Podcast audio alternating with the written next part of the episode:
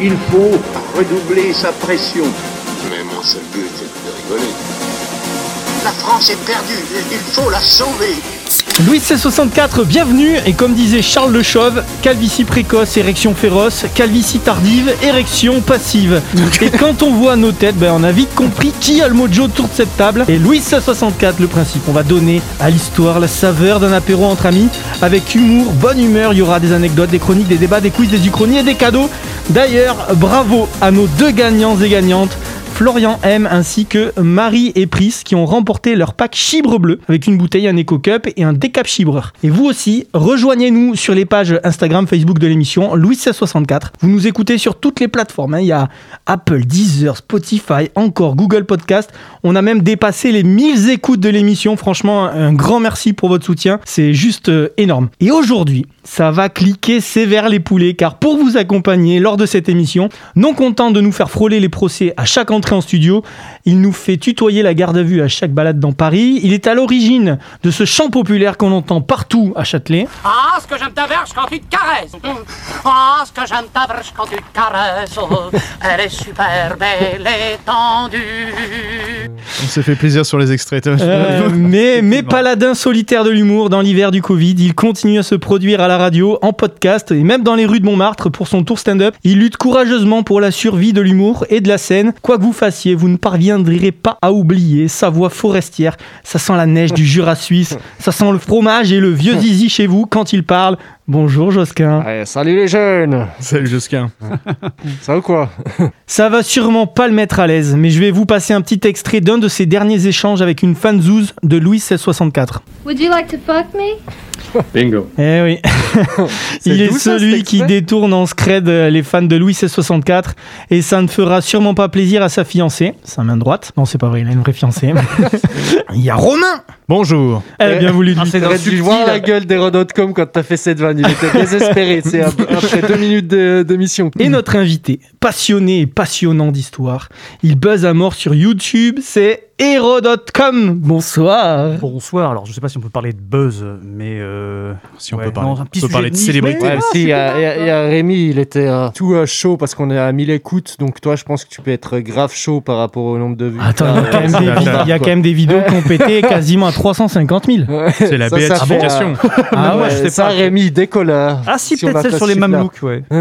ça c'est la C'est vrai que passion les, Mamelouks, on le dit pas assez, mais c'est un sujet assez putaclic aussi. Bah non, totalement, tout le monde joue à Age of Empires 2, tout le monde veut savoir s'ils montent sur des dromadaires, des chameaux. Et s'ils envoient des chevaux, euh.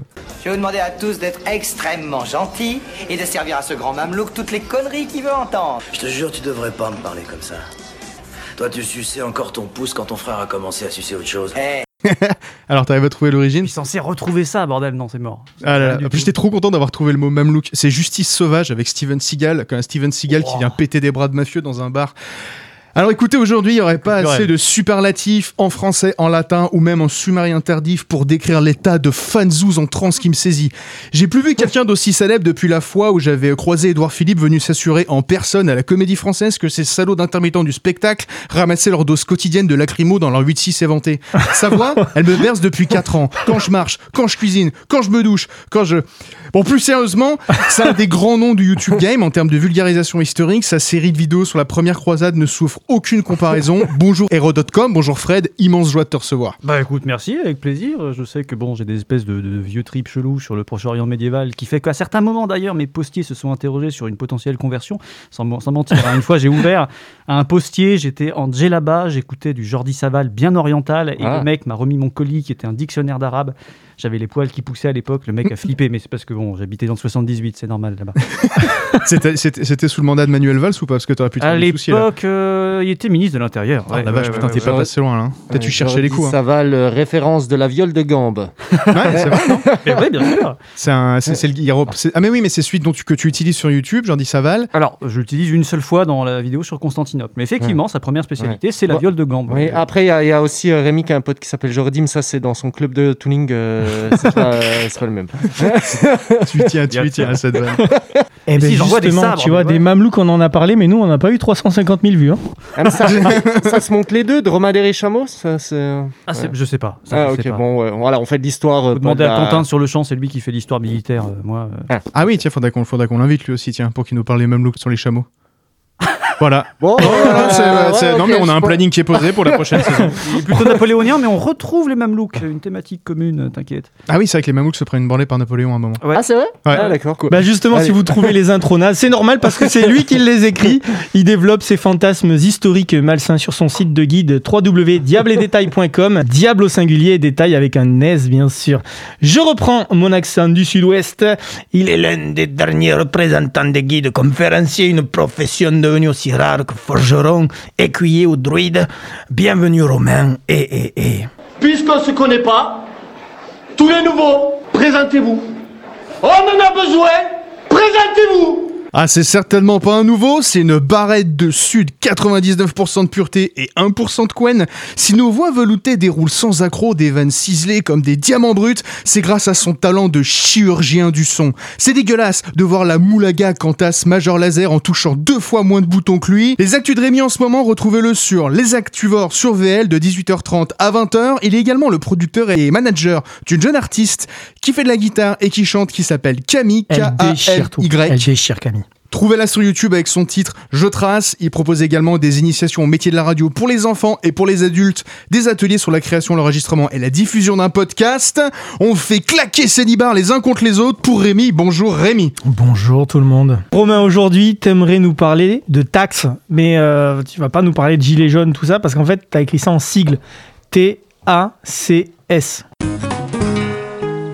Exactement, vous inquiétez pas, vous allez comprendre. Bon, est-ce que vous avez déjà entendu parler de Jacques Grimaud Non.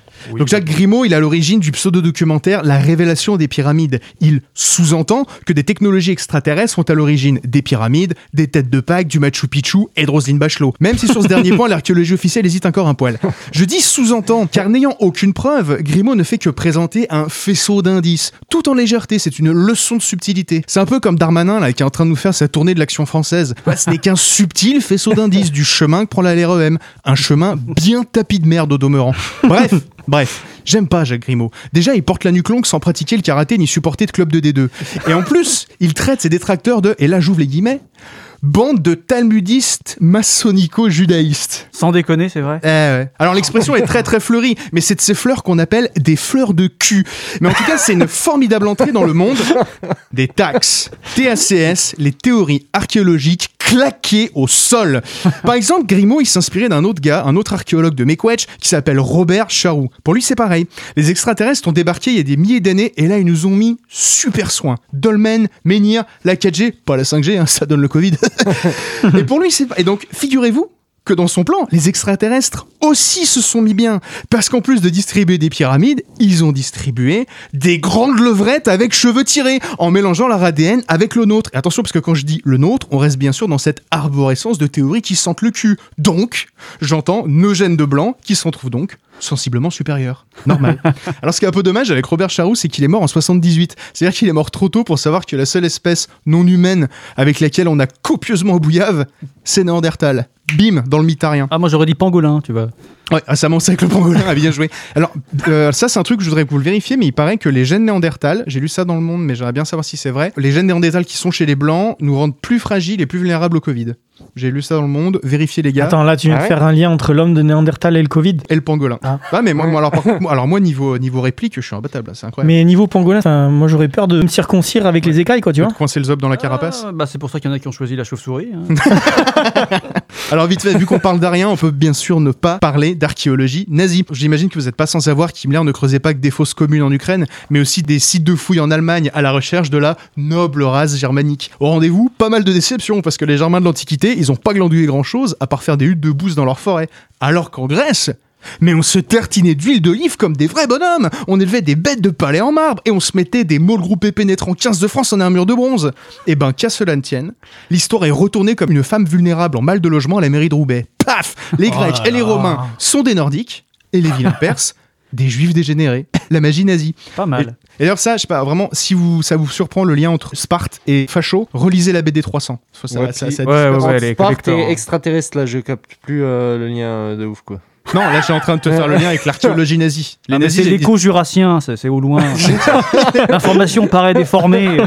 il est perdu. Ah, je suis perdu. Je sais plus où on en est. Bon, euh, juste pour vous pensez que l'archéologie raciste c'est un truc de blanc? Est-ce que vous avez entendu parler de Ivan Van Sertima? Toujours Alors lui, c'est un des historiens qui assure que les Olmecs, donc c'est une des anciennes civilisations Ah. précolombiennes, auraient été fondées par des Africains. Sûrement des Soudanais en moins 1000 avant JC. Mais non. Alors en vrai, je comprends qu'après que tu te sois mangé des siècles de sciences racialistes occidentales, toi aussi t'as un peu envie de jouer. Mais les gars, faut pas prendre Sarko au sérieux. Personne de sérieux ne le prend au sérieux. Ah ouais, on n'est pas assez rentré dans l'histoire? Ah bon, c'est pas nager Eh ben nous, on a découvert le Mexique en kayak, avant Christophe Colomb, avant les kayaks et même avant les Mexicains. Ça, Bon, je pense que tout Attends. le monde a ramassé là. T'as vu, t'as vu ça dans l'exposition à Paris sur les Olmecs, c'est ça? C'est en renseignant sur les Olmecs. En gros, j'ai, en fait, je, je me, je mets toujours le réflexe d'aller sur YouTube voir s'il y a du contenu. Et une des premières vidéos qui tombe, c'est Bim, une, Hérodote. euh, c'est une, euh, non, C'était pas moi. c'était une meuf qui assurait qu'en fait, les gars étaient arrivés au Mexique. euh, euh, Et pas en kayak, en, du coup. en moins 1000. Bah, euh, si, en kayak, j'imagine. En, Mais- moins, en moins 1000, euh, les gars, ils ont pas encore des paquebots, quoi. Mais t'as un vieux bail comme ça. Il y a un pharaon qui avait envoyé une expédition suivre le sud de la mer Rouge et puis contourner le- contourner l'Afrique. Mais a priori, ils ont juste contourné l'Afrique. C'est-à-dire qu'ils sont pas allés tout droit après le, le grand vide. Tu vois. Il y a, ce- ouais, il y a, ouais, il y a ce truc-là. Il y en a un autre où c'est. Alors, je sais plus si c'est un malien, mais qui a envoyé une expédition où ils Ouais, sont il y a tous des morts. Ils sont, comme ils sont jamais revenus. Oui, il y a ça aussi. Mais ouais. le truc, c'est qu'en fait, en gros, l'argument, c'est que les têtes de Olmec euh, ressemblent à des têtes de Renois, quoi. Alors, juste, je termine parce que, donc là, les hindous, les musulmans, les juifs, approchez-vous, il m'en reste un peu.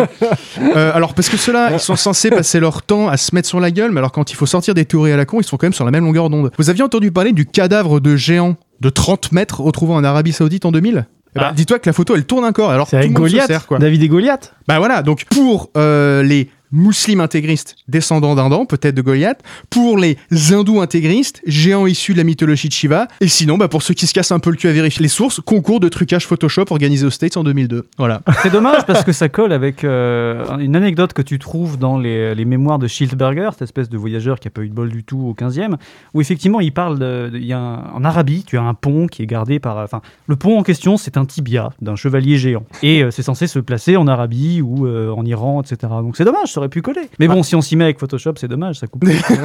bah là, c'est- là, c'est vraiment le montage Photoshop était vulgaire. Mais par contre, l'histoire du tibia géant, comment ça serait stylé si c'était vrai? Il fallait l'enduire de baume, sinon le truc se desséchait et s'effritait en fait. Donc t'avais des gars qui astiquaient un tibia géant pendant des heures. C'est marrant, c'est qu'il y a une forme de cohérence, quoi. C'est-à-dire Ah oui, un ils tibia- détail. Un tibia géant Ouais. ne dérange pas, mais par contre, ils savent que l'os, c'est friable, quoi. Donc, Comment- t'as trouvé ça? Tu t'es dit, tiens, euh, sur euh, internet, je tape Hum, friction de tibia avec du baume du tigre? C'était euh, Schildberger, en fait. Alors, c'est très généralement, quand je propose une vidéo Hérodothèque, c'est parce que je mets en pause un autre chantier. Et là, en l'occurrence, je voulais repartir sur la croisade, mais ça demandait trop de travail. Donc, euh, ce que j'ai fait, c'est que je me suis creusé la tête pour trouver un petit voyageur médiéval sympa qui avait un voyage complètement euh, comment dire, fou. Et c'est euh, Quentin de Sur le Champ qui m'a proposé ce mec, dont il avait entendu parler lui-même. euh, en étudiant un autre sujet, et du coup, je me suis penché là-dessus et j'ai tout lu. Et comme dans tous les récits médiévaux, tu as 3000 milliards de conneries avec une bataille de serpents marins et terrestres. Effectivement, un chevalier avec un tibia machin, une dame avec un faucon qui exauce tes vœux. Enfin bon, 1000 milliards de conneries comme à chaque fois. Les récits médiévaux, pour ça, c'est merveilleux. C'est Michael Bay, quoi. les cyclopèdes, euh, les gars qui, qui ont un bras, une jambe et qui tournent très vite. Enfin bon, c'est. Bah, il y a un truc, voir. en termes de, comme ça, en termes de, de, de, de récits complètement tarés, ceux, ceux qui sont pas mal emmerdés, c'est les juifs orthodoxes. Ils sont pas mal emmerdés parce que si tu veux, alors pour résumer, donc le monde est créé en 3000 ans. Ouais. Euh, non, il est créé il y a 3000 ans, Ouais. en 7 jours, avec un jour de RTT en plus, et après il file les clés là-dedans et c'est terminé. Mm. Sauf que, drame, dans la banlieue de Jérusalem, on a trouvé des putains de traces de dinosaures. Alors tu te dis, mais les dinosaures, ils vont les foutre où, hein? Où tu vas les caler, tes putains de dinosaures? Moi j'ai bien ma petite idée, mais je sais que c'est clairement pas un endroit où j'ai envie de prendre un dinosaure. Parce que oui, visiblement, la Bible en parle. Les hommes et les dinosaures ont vécu en même temps. Il y a des récits, il y a des images. connerie là. Ah, je te jure. Bah, mais les mecs, il faut bien qu'ils arrivent à le Ah, justifier. Il y a des traces de dinosaures à Jérusalem. Ils font bon, bah écoute, euh, si, si, dans la Bible, en fait, il y a des passages de dinosaures, quoi. Et en fait, sans déconner, là où c'est, vraiment des bâtards, c'est qu'ils s'en prennent à mon cœur d'enfant, en vrai. Parce que, donc les rabbins, les curés, Non, non, les non, imams, non. toute cette euh, plaie cléricale, ces sangsues cléricales, je peux pas les voir en photo, mais des dinosaures en même temps que les hommes, c'est, à- mon âme d'enfant qui s'en prennent, tu vois. J'ai tellement envie d'y croire. Et du coup, je, juste, je voudrais juste conclure là-dessus. Les gens qui nous écoutent, vous interdisez pas de rêver, en fait. Les géants, les pyramides construites par Iti et Roselyne Bachelot, les tibias de géants, mais c'est de la méga frappe. Pour les Templiers le Graal, nous a donné Indiana Jones et Benjamin Gates, mais c'est de la méga frappe. L'Atlantide de Disney, bon, bah, au moins, celle-là, on sait qu'elle existe. Mais ne mettez aucune limite à vos imaginaires. Laissez-vous planer. Et puis, pour l'histoire et l'archéologie, mais ce qu'on sait, c'est déjà tellement tellement ouf, y a pas besoin d'en rajouter. Allez voir le travail d'Hero.com, Baudeless Archéologie, Thomas Laurent sur YouTube, vous allez halluciner. Et en vrai les gars, attendez, je sais, vous voulez vraiment un trésor de Templiers Vous voulez des fonds Ouais, volés aux Français Ah oui. pendant des années par un réseau caché et surpuissant qui a infiltré les arcanes du pouvoir? C'est ça que vous voulez? Ouais. Très bien. Les gars, prenez votre fouet, votre chapeau, un pied de biche. On file à la fondation Louis Vuitton. Merci les gars. Voilà, c'est un- engagé. Bah Oh ouais, là toujours là engagé. là. euh. J'aurais cru la République en marche, moi, mais bon. Ouais, mais le problème c'est que moi je- ouais, j'ai un, j'ai un quota de au moins une vanne sur Darmanin par euh, chronique. Mmh. Là j'ai réussi à détendre un petit peu euh, sur, euh, sur euh, Edouard Philippe. Après j'aurais l'impression d'abuser quoi. Donc le grand capital c'est pas mal aussi à tacler. Alors moi, dans ta chronique, le truc auquel ça m'a fait penser, c'est tous les trucs de complot au final. Et t'as pas parlé des platistes. Bah, les platistes, le problème c'est que archéologiquement il y a moins de théories. Enfin là ce qui m'intéressait en fait c'est les archéologies un petit peu un peu quoi. C'est les théories archéologiques rigolotes. Bah, cela dit, tu peux faire rejoindre les deux, parce que tu vois, quand globalement on t'explique que les dinosaures ont vécu en même temps que les hommes, tu peux très bien te dire Ah, mais c'est de là que ça vient, le, le mythe du petit homme vert qui dirige l'humanité, etc. Parce qu'on fréquentait des sauriens il y a déjà 3000 ans. Ah, du coup tu rejoins le mythe du, du, du lézard, enfin du, Du lézard, des ouais, reptiliens. Moi, moi, je suis pas très au courant de, des théories. En mais gros, dans ils violent en enfants et ils retard. contrôlent la politique, euh, voilà, en gros. Et les Ah ouais, genre aussi. la reine d'Angleterre, par exemple, ce serait une reptilienne. Voilà. Non, non, surtout euh, le prince Charles, parce qu'il y avait des histoires de, de pédophilie. Alors, du coup, les gens se sont directement dit ce sont des reptiliens, juste parce que ce sont des Anglais. Et du coup, euh, les Français, ils ont du mal avec les Anglais. C'est vieux, c'est vieux. Mais Macron, il est reptilien aussi. je Macron crois. il est reptilien et Michel Obama a une bite. Ouais, mais Bah, ce serait temps qu'il. Il faudrait il faudrait qu'il fasse sa mue, quand même, Macron, au bout d'un temps. Ouais, d'accord. Mais euh, ouais, juste ce qui est marrant avec l'archéologie nazie, en fait, c'est à quel point, genre, ils sont emmerdés par le fait que, quand même, les mecs qui font ça, c'est des, historiens. Donc, ils sont emmerdés par la cohérence parce que ils cherchent la racine, euh, les races Bah, ils ont germaniques. tellement cherché qu'ils ça ont fait- rien trouvé. Et ils ont rien ont- trouvé. Et en fait, du coup, Ils ont quand même essayé euh, de trouver des, de se créer un faux passé pour. euh, Bah, Himmler, il était à fond en gros sur la race germanique. Lui, ça lui plaisait avec la, le Anerbe, qui était son cercle de recherche archéologique et occulte. Mais Hitler, lui, ça lui pétait les couilles parce qu'il avait pas envie d'avoir comme origine euh, des gars qui couraient après les sangliers à poil. Donc, du coup, il, a, il y avait une autre partie de son équipe d'historiens qui, eux, ont prouvé que Rome, Athènes, c'était des Nordiques. Et donc, du coup, bah, la Perse, euh, c'était des Juifs. Et au cas où, il y a une conférence stylée de Johann Chapoutot à ce sujet. Mmh, Nazisme et sûr, Antiquité. bien sûr, ouais. Et euh, son bouquin, je l'ai pas lu, j'ai juste lu euh, le- La loi du sang, mais franchement, Johann Chapoutot, euh, dieu sur terre de l'histoire du nazisme. Clairement, clairement. Trop, trop stylé. Et après, il me semble, je sais pas, Grimaud, justement, qui avait fait un autre documentaire sur, tout, tout aussi farfelu, mais il me semble que c'était, euh, comment il s'appelle? Temps mort, hein, le, le gars qui faisait une chaîne YouTube d'archéologie aussi, enfin, en tout cas, qui débunkait, il avait débunké le secret des pyramides et il s'était fait tracher par la communauté de Grimaud, mais il avait aussi fait un truc sur un documentaire sur, genre, les géants d'As. Donc sur de l'archéologie un peu farfelue euh, sur l'antiquité euh, d'As, donc le moment où, où les Daces affrontaient l'Empire romain, etc. Et où apparemment les gars étaient des géants. donc- C'est quoi les DAS? Parce que pour moi, c'est Ouais, bah, les donc, ancêtres euh, des humains, on va dire, tu vois. D'accord, ok. C'est des grands Je sais pas géants si séropositifs. Donc, oui, voilà, j'ai pensé évidemment. Ou alors, c'est des gens qu'on confie, euh, comment dire, parce que quand ils sont petits, ils ont plus de parents, donc on les envoie à la DAS. Et, euh, Aussi.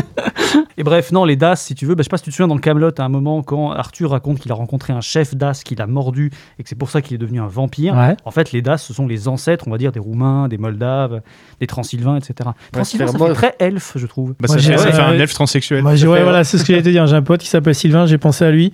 Ouais, se faire mort par un gars caldas, euh, pas hyper cool quoi.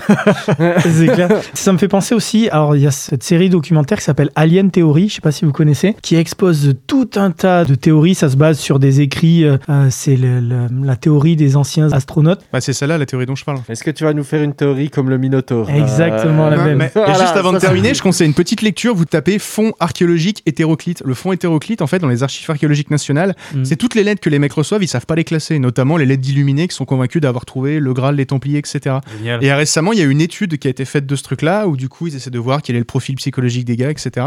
C'est hyper touchant. Et du coup, ce qui est marrant, c'est que, pour- tu sais, quand ils tamponnent la lettre pour le mettre dans les hétéroclites, ils dessinent une petite tête avec un siphon sur la tête, pour dire que le gars, le gars est quand même jeté, quoi. Bon, bah écoutez, il est maintenant temps de laisser place à notre invité Hero.com.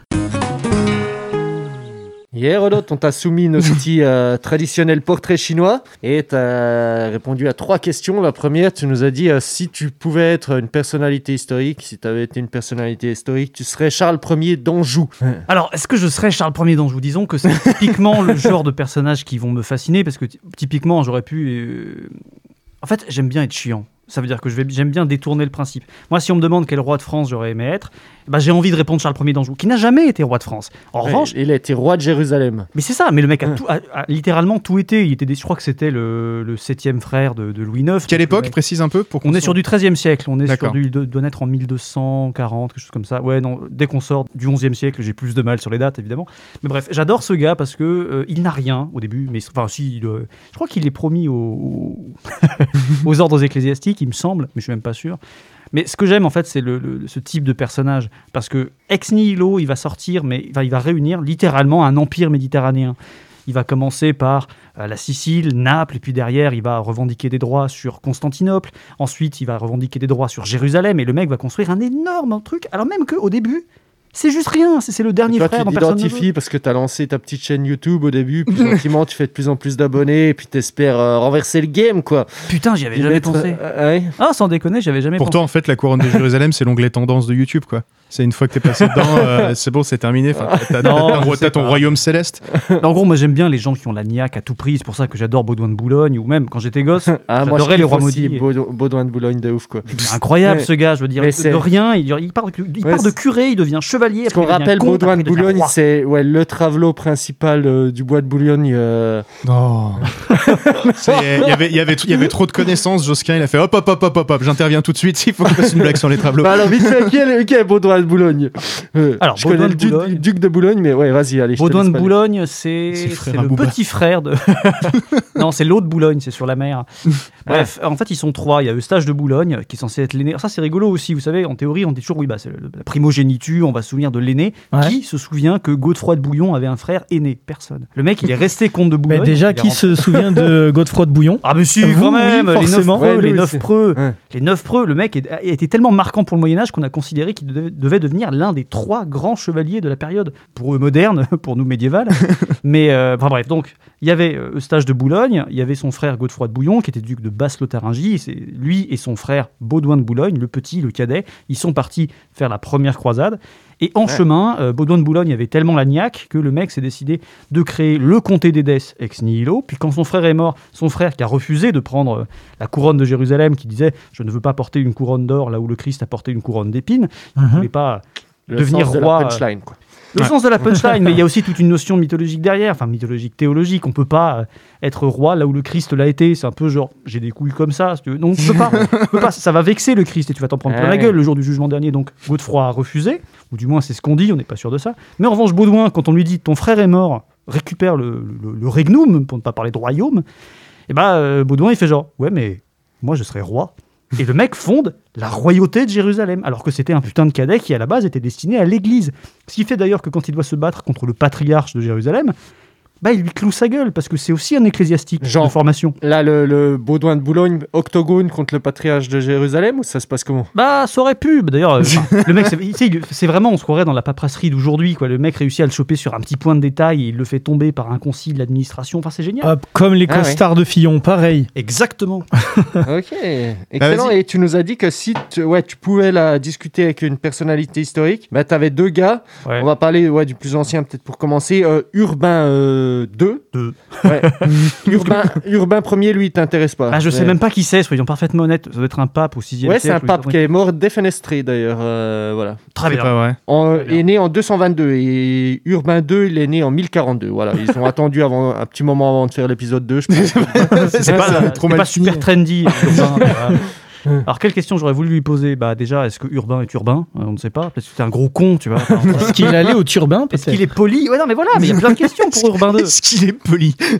Bah ouais, urbain est-il urbain? Non, en vrai, urbain, c'est- enfin, c'est c'est bon. Oui, je sais, je suis complètement obnubilé par la première croisade, mais en gros, c'est Ouais, le c'est gars. c'est le gars qui a fait le prêche lançant la première croisade, on peut dire Ouais, c'est ça, c'est ou ça. bien. et, Ouais. qu'on ne sait- et surtout, ce que je trouve fascinant, c'est qu'on ne sait pas ce qu'il a dit. C'est qu'il Oui. a, il a, il a Ah. parlé dans l'église de Clermont. Son prêche s'est diffusé comme une traînée de peau Il n'y a aucun mec qui a gardé une trace de, de son Alors, discours? s'il y en a, mais justement, tout a été. euh, c'est ça qui est merveilleux, c'est qu'on dit toujours oui, aujourd'hui, on pourrait pas reconstituer l'histoire parce qu'il y a des orientations politiques, etc., même au siècle dernier, mais ça remonte à bien plus longtemps que ça. Il y a un gars, par exemple, qui s'appelle Fouché de Chartres, qui assiste au concile de Clermont, mais euh, il ne mentionne pas, par exemple, que Urbain demande de libérer Jérusalem. Pourquoi? Parce que bah, le maître qu'il va suivre ensuite, Baudouin de Boulogne, décidément tout se recoupe, eh bien lui, il ne participe pas à la libération de Jérusalem, puisqu'entre-temps, il a déjà fondé son comté pépère à Édesse, et il compte absolument pas se, se déplacer les miches jusqu'à Jérusalem pour ça. Il ira plus tard, quand la ville sera déjà libérée, et qu'il fera un petit pèlerinage peinard. Donc le mec, le chroniqueur, il est dans la merde, le chroniqueur, il est en mode, il faut que je raconte ce que j'ai vu, mais il faut pas que je desserve mon Seigneur. Eh Donc oui. il ne précise pas si Urbain II a parlé de Jérusalem, mais ce qui fait que nous, on est là, genre, bah oui, mais du coup, il a dit quoi, Urbain II Mais moi, ça me Allez libérer Jé... euh, bah non, il a pas dit. Donc du coup, il a dit quoi? Bah, On sait pas. On pense qu'il a dit aller aider les chrétiens d'Orient parce que Alexis, au concile juste avant, Alexis, c'est donc l'empereur byzantin de l'époque. Alexios, comme Nénos, que l'on appelle Alexis comme Nen parce que les Français adorent tout franciser. Ouais, ouais. Et euh, bref, donc on ne sait pas ce qu'il a dit. Et c'est ça qui m'intéresse, moi, avec Urbain II, c'est un. Qu'est-ce que tu euh, as demandé à ces gens-là? Qu'est-ce que tu leur as proposé? Comme tu l'as très bien dit, quel type d'éloquence a pu déployer un mec pareil pour ça. soulever les foules? Puis moi, le truc, c'est que j'ai la déformation Camelot. Donc à chaque Ouais. fois que j'imagine le discours, j'imagine un truc euh, méga trippant. C'est que t'imagines vraiment Urbain II face à une foule de types qui peuvent pas placer Rome sur une carte. C'est-à-dire que, comme tu l'expliques dans tes vidéos, il Mm. n'y a pas de notion géographico-historique. C'est-à-dire que eux, Jésus, Ouais. c'est deux, trois générations avant. Et Jérusalem, c'est à la sortie de la rocade tout droit, quoi. Ouais. Et, et- et il les a maxi chauffés dans l'église de Clermont. J'aimerais trop savoir quel genre d'ambiance il a mis. T'imagines cette rockstar. Enfin, il a dû arriver genre, en- il a dû arriver en Harley. Bonsoir Clermont. Et genre vraiment, ça Est-ce que tu crois que c'est le premier déjà- qui a dit Ce que je veux, c'est que vous, partout, vous alliez le faire gagner parce que c'est notre projet Je pense qu'il a- Exactement Mais je pense qu'il a brayé ça, Ouais, je puis- pense. C'est exactement ça. Déjà, ils ont, les mecs, il y avait tellement de monde qu'ils n'ont pas pu le faire dans l'église de Clermont. Hein, désolé les, les Auvergnats, mais on l'a fait sur une espèce de. On a, on a monté une estrade, donc on lui a monté une scène. Enfin, je veux dire, Tape d'une grosse c'est rock en scène, Il faut, c'est- il c'est faut dire à l'époque aussi, les papes, ils étaient un peu moins euh, relous que maintenant. C'était, ouais, ils avaient l'agnac, ils baisaient euh, un max de meufs. Alors Ouais. non, mais euh, à l'époque, et pas que. mais si, non, c'était pas, c'était pas genre, euh, ouais, un moment quand même gros chaud dans l'église, quoi. Alors si, effectivement, on est en pleine querelle des investitures. Les gars sont super chauds pour euh, affirmer le pouvoir du pape par rapport à l'empereur. Le but, c'est de rappeler à l'empereur du Saint-Empire romain germanique, ce bon vieux Serge, puisque c'est c'est l'acronyme. qu'on Ah, attends, il y avait que des prénoms pourris Ouais. et il y a eu Serge. Non, mais Serge, c'est le Saint-Empire romain germanique. C'est l'acronyme qu'on utilise, donc on l'appelle Serge. Ce gros empire, on l'appelle Serge, voilà. Ouais. Eh ben merci, le gros empire. euh, voilà, il s'appelle Serge. Et bref, à l'époque, le pape, il veut dire à, à Serge, ferme ta gueule, c'est moi le daron en Europe. Je suis le chef de l'Église. Déjà, ce qui, d'un point de vue théologique, n'est pas vrai du tout, parce que tu as aussi le patriarche de Constantinople, celui d'Antioche, celui de Jérusalem. Et le pape n'a pas du tout la primauté spirituelle, mais les orthodoxes, on s'en branle, du moins à l'époque. Et bref, du coup, ce cher euh, Urbain, effectivement, il est dans une époque où lui, il affirme euh, les réformes grégoriennes qui viennent de son prédécesseur, Grégoire VII, et il est en mode l'Église, elle est là pour dominer le reste et pour guider le reste. Vous, vous êtes des bandes de batailleurs couillons qui vous foutez sur, sur la gueule entre vous. On va les envoyer déjà à l'autre bout du monde pour voir ce qu'ils sont capables de faire. Ils ont réussi en plus. Mais la vraie question, et qui est vraiment. C'est pour ça que moi j'aimerais adresser la parole à ce putain d'Urbain II, c'est gros, qu'est-ce que tu voulais faire de Jérusalem Parce qu'il faut savoir que ce con meurt deux semaines après la prise de Jérusalem, le 15 juillet. Ah, il en a même pas Ah, il a, profité il, a, Il même jamais pas su. su. Ah oui, il l'a jamais su. Il n'a pas su, donc quand il a fallu décider quoi faire de Jérusalem, alors je vous ai parlé des détails, mais les pèlerins pensaient que la Jérusalem céleste allait revenir sur terre pour faire l'avènement, etc. Ça, c'est un truc qui est vraiment important à souligner. C'est que Ouais. quand les gens font la première croisade, ils sont convaincus qu'une fois que tu as pris Jérusalem, c'est fin de la partie. Euh, C'est bon, c'est l'histoire terminé. Ah. L'histoire s'arrête, mais vraiment définitivement. Donc les gens sont là. Pourquoi vouloir élire un chef à Jérusalem, sachant que de toute façon l'histoire va s'arrêter. Et là-dedans, bah, il y a trois conceptions qui s'opposent. Celle des seigneurs qui sont là, genre on s'est pas déplacé pour rien, faut pas déconner. celle, celle des pèlerins qui sont là, genre on en a marre de se faire humilier et on veut voir arriver la fin du- de, de l'histoire, la fin des temps, le jugement dernier. euh, limite, d'une certaine manière, l'apocalypse, l'Armageddon, tout ce que vous voulez. Et tu as aussi ceux des clercs qui sont là, genre, bah, nous, en tant que grégoriens, on aimerait bien fonder une petite théocratie. Donc, comment dire, euh, comment définir théocratie? Tout simplement, bah, le, fait que ce soit l'Église qui dirige, euh, un- enfin, c'est l'Église qui a le pouvoir, en gros. Donc, euh, Jérusalem deviendrait une sorte de principauté de l'Église. Sauf que ça, on ne sait pas, parce que Un Urbain II, Vatican de l'Antiquité. Bah, un Vatican du Proche-Orient, voilà, c'est tout. Et, euh, et du coup, bah, tout le monde se fout sur la gueule et personne ne peut répondre parce que Urbain est mort avant d'avoir pu donner la réponse. On pense d'ailleurs qu'il ne l'a pas dit exprès parce qu'il n'allait pas envoyer des gars pour dire allez me conquérir un truc. Mais pour moi, vous, vous allez juste mourir en chemin. Bon, Tiens, en vous plus, le gars, il a laissé des, des- des- des- un jeu de piste quoi. Ouais, c'est- Bah, c'est un peu ça. Alors, en fait, il y avait deux trois gars qui avaient aussi la réponse, mais ils sont morts en route. Donc, euh, on ne Parce sait que pas. sur le chemin, tu avais des, quand même des Turcs maxi déter, euh, des déserts de bâtards. euh, pas d'arriver. Ah, c'est Ouais. ça. Et là, Petit Et bond je- dans le temps Ouais, bah petit bond dans le temps, ouais, parce que tu vas nous parler d'un autre type qui est, assez, qui est mort prématurément aussi. euh, à 27 piges, un des premiers gars du club des 27 qui s'appelle euh, Robert Lee Johnson. Ouais, ouais, un ouais, bluesman totalement. et j'ai vu d'ailleurs qu'il avait un homonyme qui était pas du tout euh, ouais, qui était dans un autre délire Ouais, oui, Robert Lee, à la base, c'est quand même plutôt le général sudiste qui a poutré ah euh, ouais, les il y a lui ouais c'est vrai puis aussi un, sergent euh, américain qui a espionné pour le compte des soviets en fait. Il y a- il y a des noms comme ça qui. Bah, Non, comme mais Urbain, déjà, quoi. bon, c'est un peu triste de dire que le plus grand, enfin, le daron de tous les bluesmen euh, noirs porte le même nom que le général sudiste qui a permis euh, Ouais, aux vrai. sudistes de tenir 5 ans pendant la guerre, 4 ans pendant la guerre de sécession. Parce que c'est vers quelle époque, euh, Robert Johnson? Euh, il meurt en 1938, je crois. Non, Ok. il me semble que c'est ça, ouais, à peu près. Oh là là, cette émission, elle est pointue, les gars. Ouais. C'est technique là. C'est la Wow. grosse Amérique ségrégationniste, quoi. Et bref. Oui, déjà, on en est en plein là-dedans. Euh, Je veux dire, lui, il apparaît, enfin, il apparaît, non, il naît, hein, c'est pas non plus euh, un, un saint ou un miracle. Plop. Il a popé au Mississippi. Et bref, il a Mauvaise popé au pioche. Mississippi. Voilà, c'est un peu ça. Pour un Renoir à l'époque, il y a un super documentaire, enfin, un super documentaire sur Netflix, c'est un petit peu. euh, Crossroads, non? Ouais, Crossroads, Ouais. ouais, qui était très bien. Et euh, effectivement, il rappelle que le Mississippi à l'époque, on fait pas pire état pour les, les Noirs aux États-Unis, mais alors pas pire. C'est-à-dire Ouais. que les propriétaires d'esclaves leur disaient genre, si tu continues, je t'envoie au Mississippi. Et le mec était là genre, ah non, non, non, non. Mais c'est pas ce qui se passe dans 12 Years a Slave. Il est pas parce qu'à un moment il change de proprio. Je l'ai pas vu malheureusement. Il passe des mains de Benedict Crumblebarb là, dont je me rappelle jamais du nom. Benedict et... Cumberbatch. Thank you, very... thank you very much. Et il passe aux mains de Fassbender qui va le soulever comme Jaja. Et je crois que c'est au Mississippi. Ouais, ouais. C'est Voilà. possible. C'était l'état le plus. euh, parce que enfin, Hero.com tu nous as dit que t'aimerais si tu pouvais euh, remonter dans le temps t'aimerais bien discuter avec ce gars Ah oui, T'aimerais- Ouais, bien bien lui sûr. poser quoi Alors, bah, en fait, tout, tout le truc autour de ce gars, c'est que euh, au début, il joue de la guitare comme un pied, mais personne veut, personne veut lui vraiment. Quoi.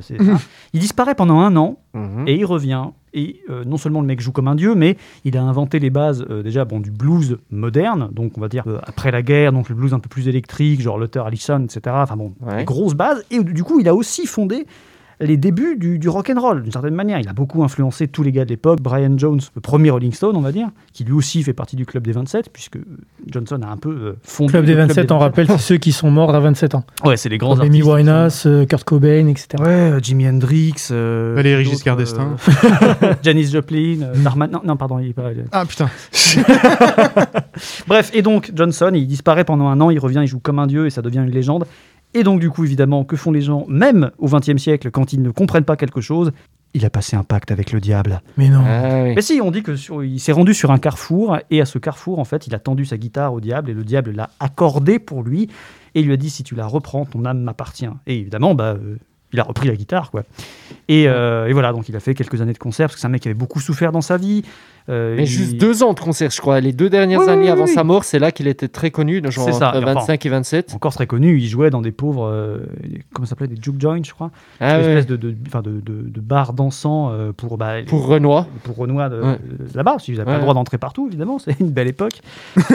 et heureusement que la, la- la- la- la grande domination culturelle euh, à l'heure actuelle vient des États-Unis, on est très heureux de ça. Ouais. Mais c'est pas Mais grave, est- parce qu'on a. Jack Lang et l'exception culturelle française. Il a été mort lynché Ouais. Non, il n'est pas mort lynché. euh, en plus, bon, le club des 27, généralement, ça finit en apothéose, euh, genre euh, une Ouais, grosse, drogue, euh, grosse, grosse dose de drogue, Ouais. tout ça. Lui, non, c'est juste qu'en fait, il zoukait une nana qui était euh, maquée à un serveur d'un de ses juke joints et euh, il a provoqué le gars et il a commandé une bouteille de whisky. Parce que déjà à l'époque, excusez-moi, on ne commande pas un verre de whisky, on commande une bouteille de whisky. Bah normal, hein. Et on l'attaque à 10h30 du mat, C'est ça. comme à Louis 64. Exactement. et euh, du coup, on lui a filé sa bouteille, mais sa bouteille était ouverte. Et il y a quelqu'un qui lui a dit ne la bois pas, ne bois jamais une bouteille qui a déjà été ouverte. J'ai instant empoisonné?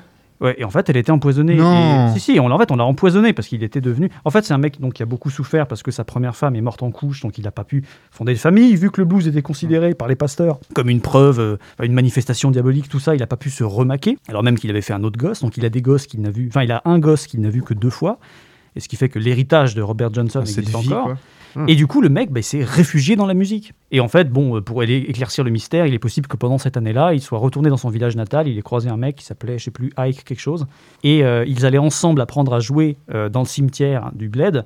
Et le mec lui disait Ici, même si tu joues mal, personne t'emmerdera. Ah ouais, Et d'accord. en fait, Tu voilà, verras, mon gars, si tu fais un concert ici, il y a une ambiance mortelle. C'est tout pour moi. Comme, euh, comme Robert Lee Johnson. Hop là, drop the mic. Exactement. Voilà, merci. Et bien, waouh, mon gars, on a appris des trucs, hein. Euh, je pense qu'il y a une bonne partie de l'audimat Louis C64 qui est, qui est avec de la, la bave aux commissures d'élèves en train de faire une attaque épileptique sur le sol. Et alors, Beaucoup pour- trop de connaissances. pour bien aussi euh, bah, comprendre un petit peu tout ça, allez voir hero.com sur YouTube. Vous allez comprendre euh, tout ce qu'il vient de raconter et même mieux. Il y a des cartes, il y a des visuels. euh, franchement, c'est enfin. Ça ne parle pas de blues, malheureusement. non. Tu devrais d'ailleurs. Non, c'est pas du tout ma spécialité. Ça Ok. fait, fait partie des nombreux trucs que j'aime bien toucher, mais genre euh, juste toucher. Voilà. D'accord. D'accord, on fera pas de blagues euh, pédo, Non, on est d'accord. bah. Allez, on se la garde pour la deuxième partie. Dans un instant, on continue cette émission avec la chronique de Josquin, puis la chronique à papa. Mais avant ça, je vous joue Reniders. Regardez, je vous montre le CD. Il est là. C'est un groupe prog noise avec des influences du rock progressive à la King Crimson, en passant par Tool, de la scène de Seattle des années 90 jusqu'au stoner. Reniders compte l'histoire d'un monde lointain et disparu, la planète Apoastre. Louis 64, voici Reniders avec Orogenèse, premier mort.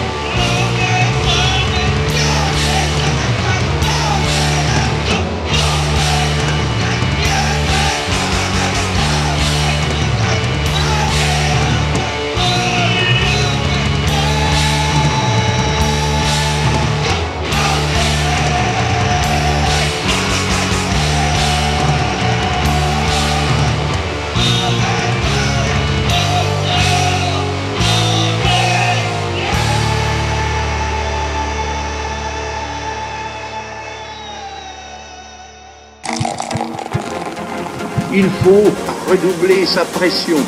Mais mon seul but est de rigoler. La France est perdue, il faut la sauver. Louis 64, la seule émission qui donne à l'histoire la saveur d'un apéro entre amis. On est fiers d'accueillir un VIP, hero.com. Ouais, alors pour ça, faudrait peut-être reviser ça à la baisse, quoi. Je veux dire, VIP, c'est pas ma spécialité non plus. Bon, bah alors tu fais partie du groupe avec euh, les VIP. Voilà.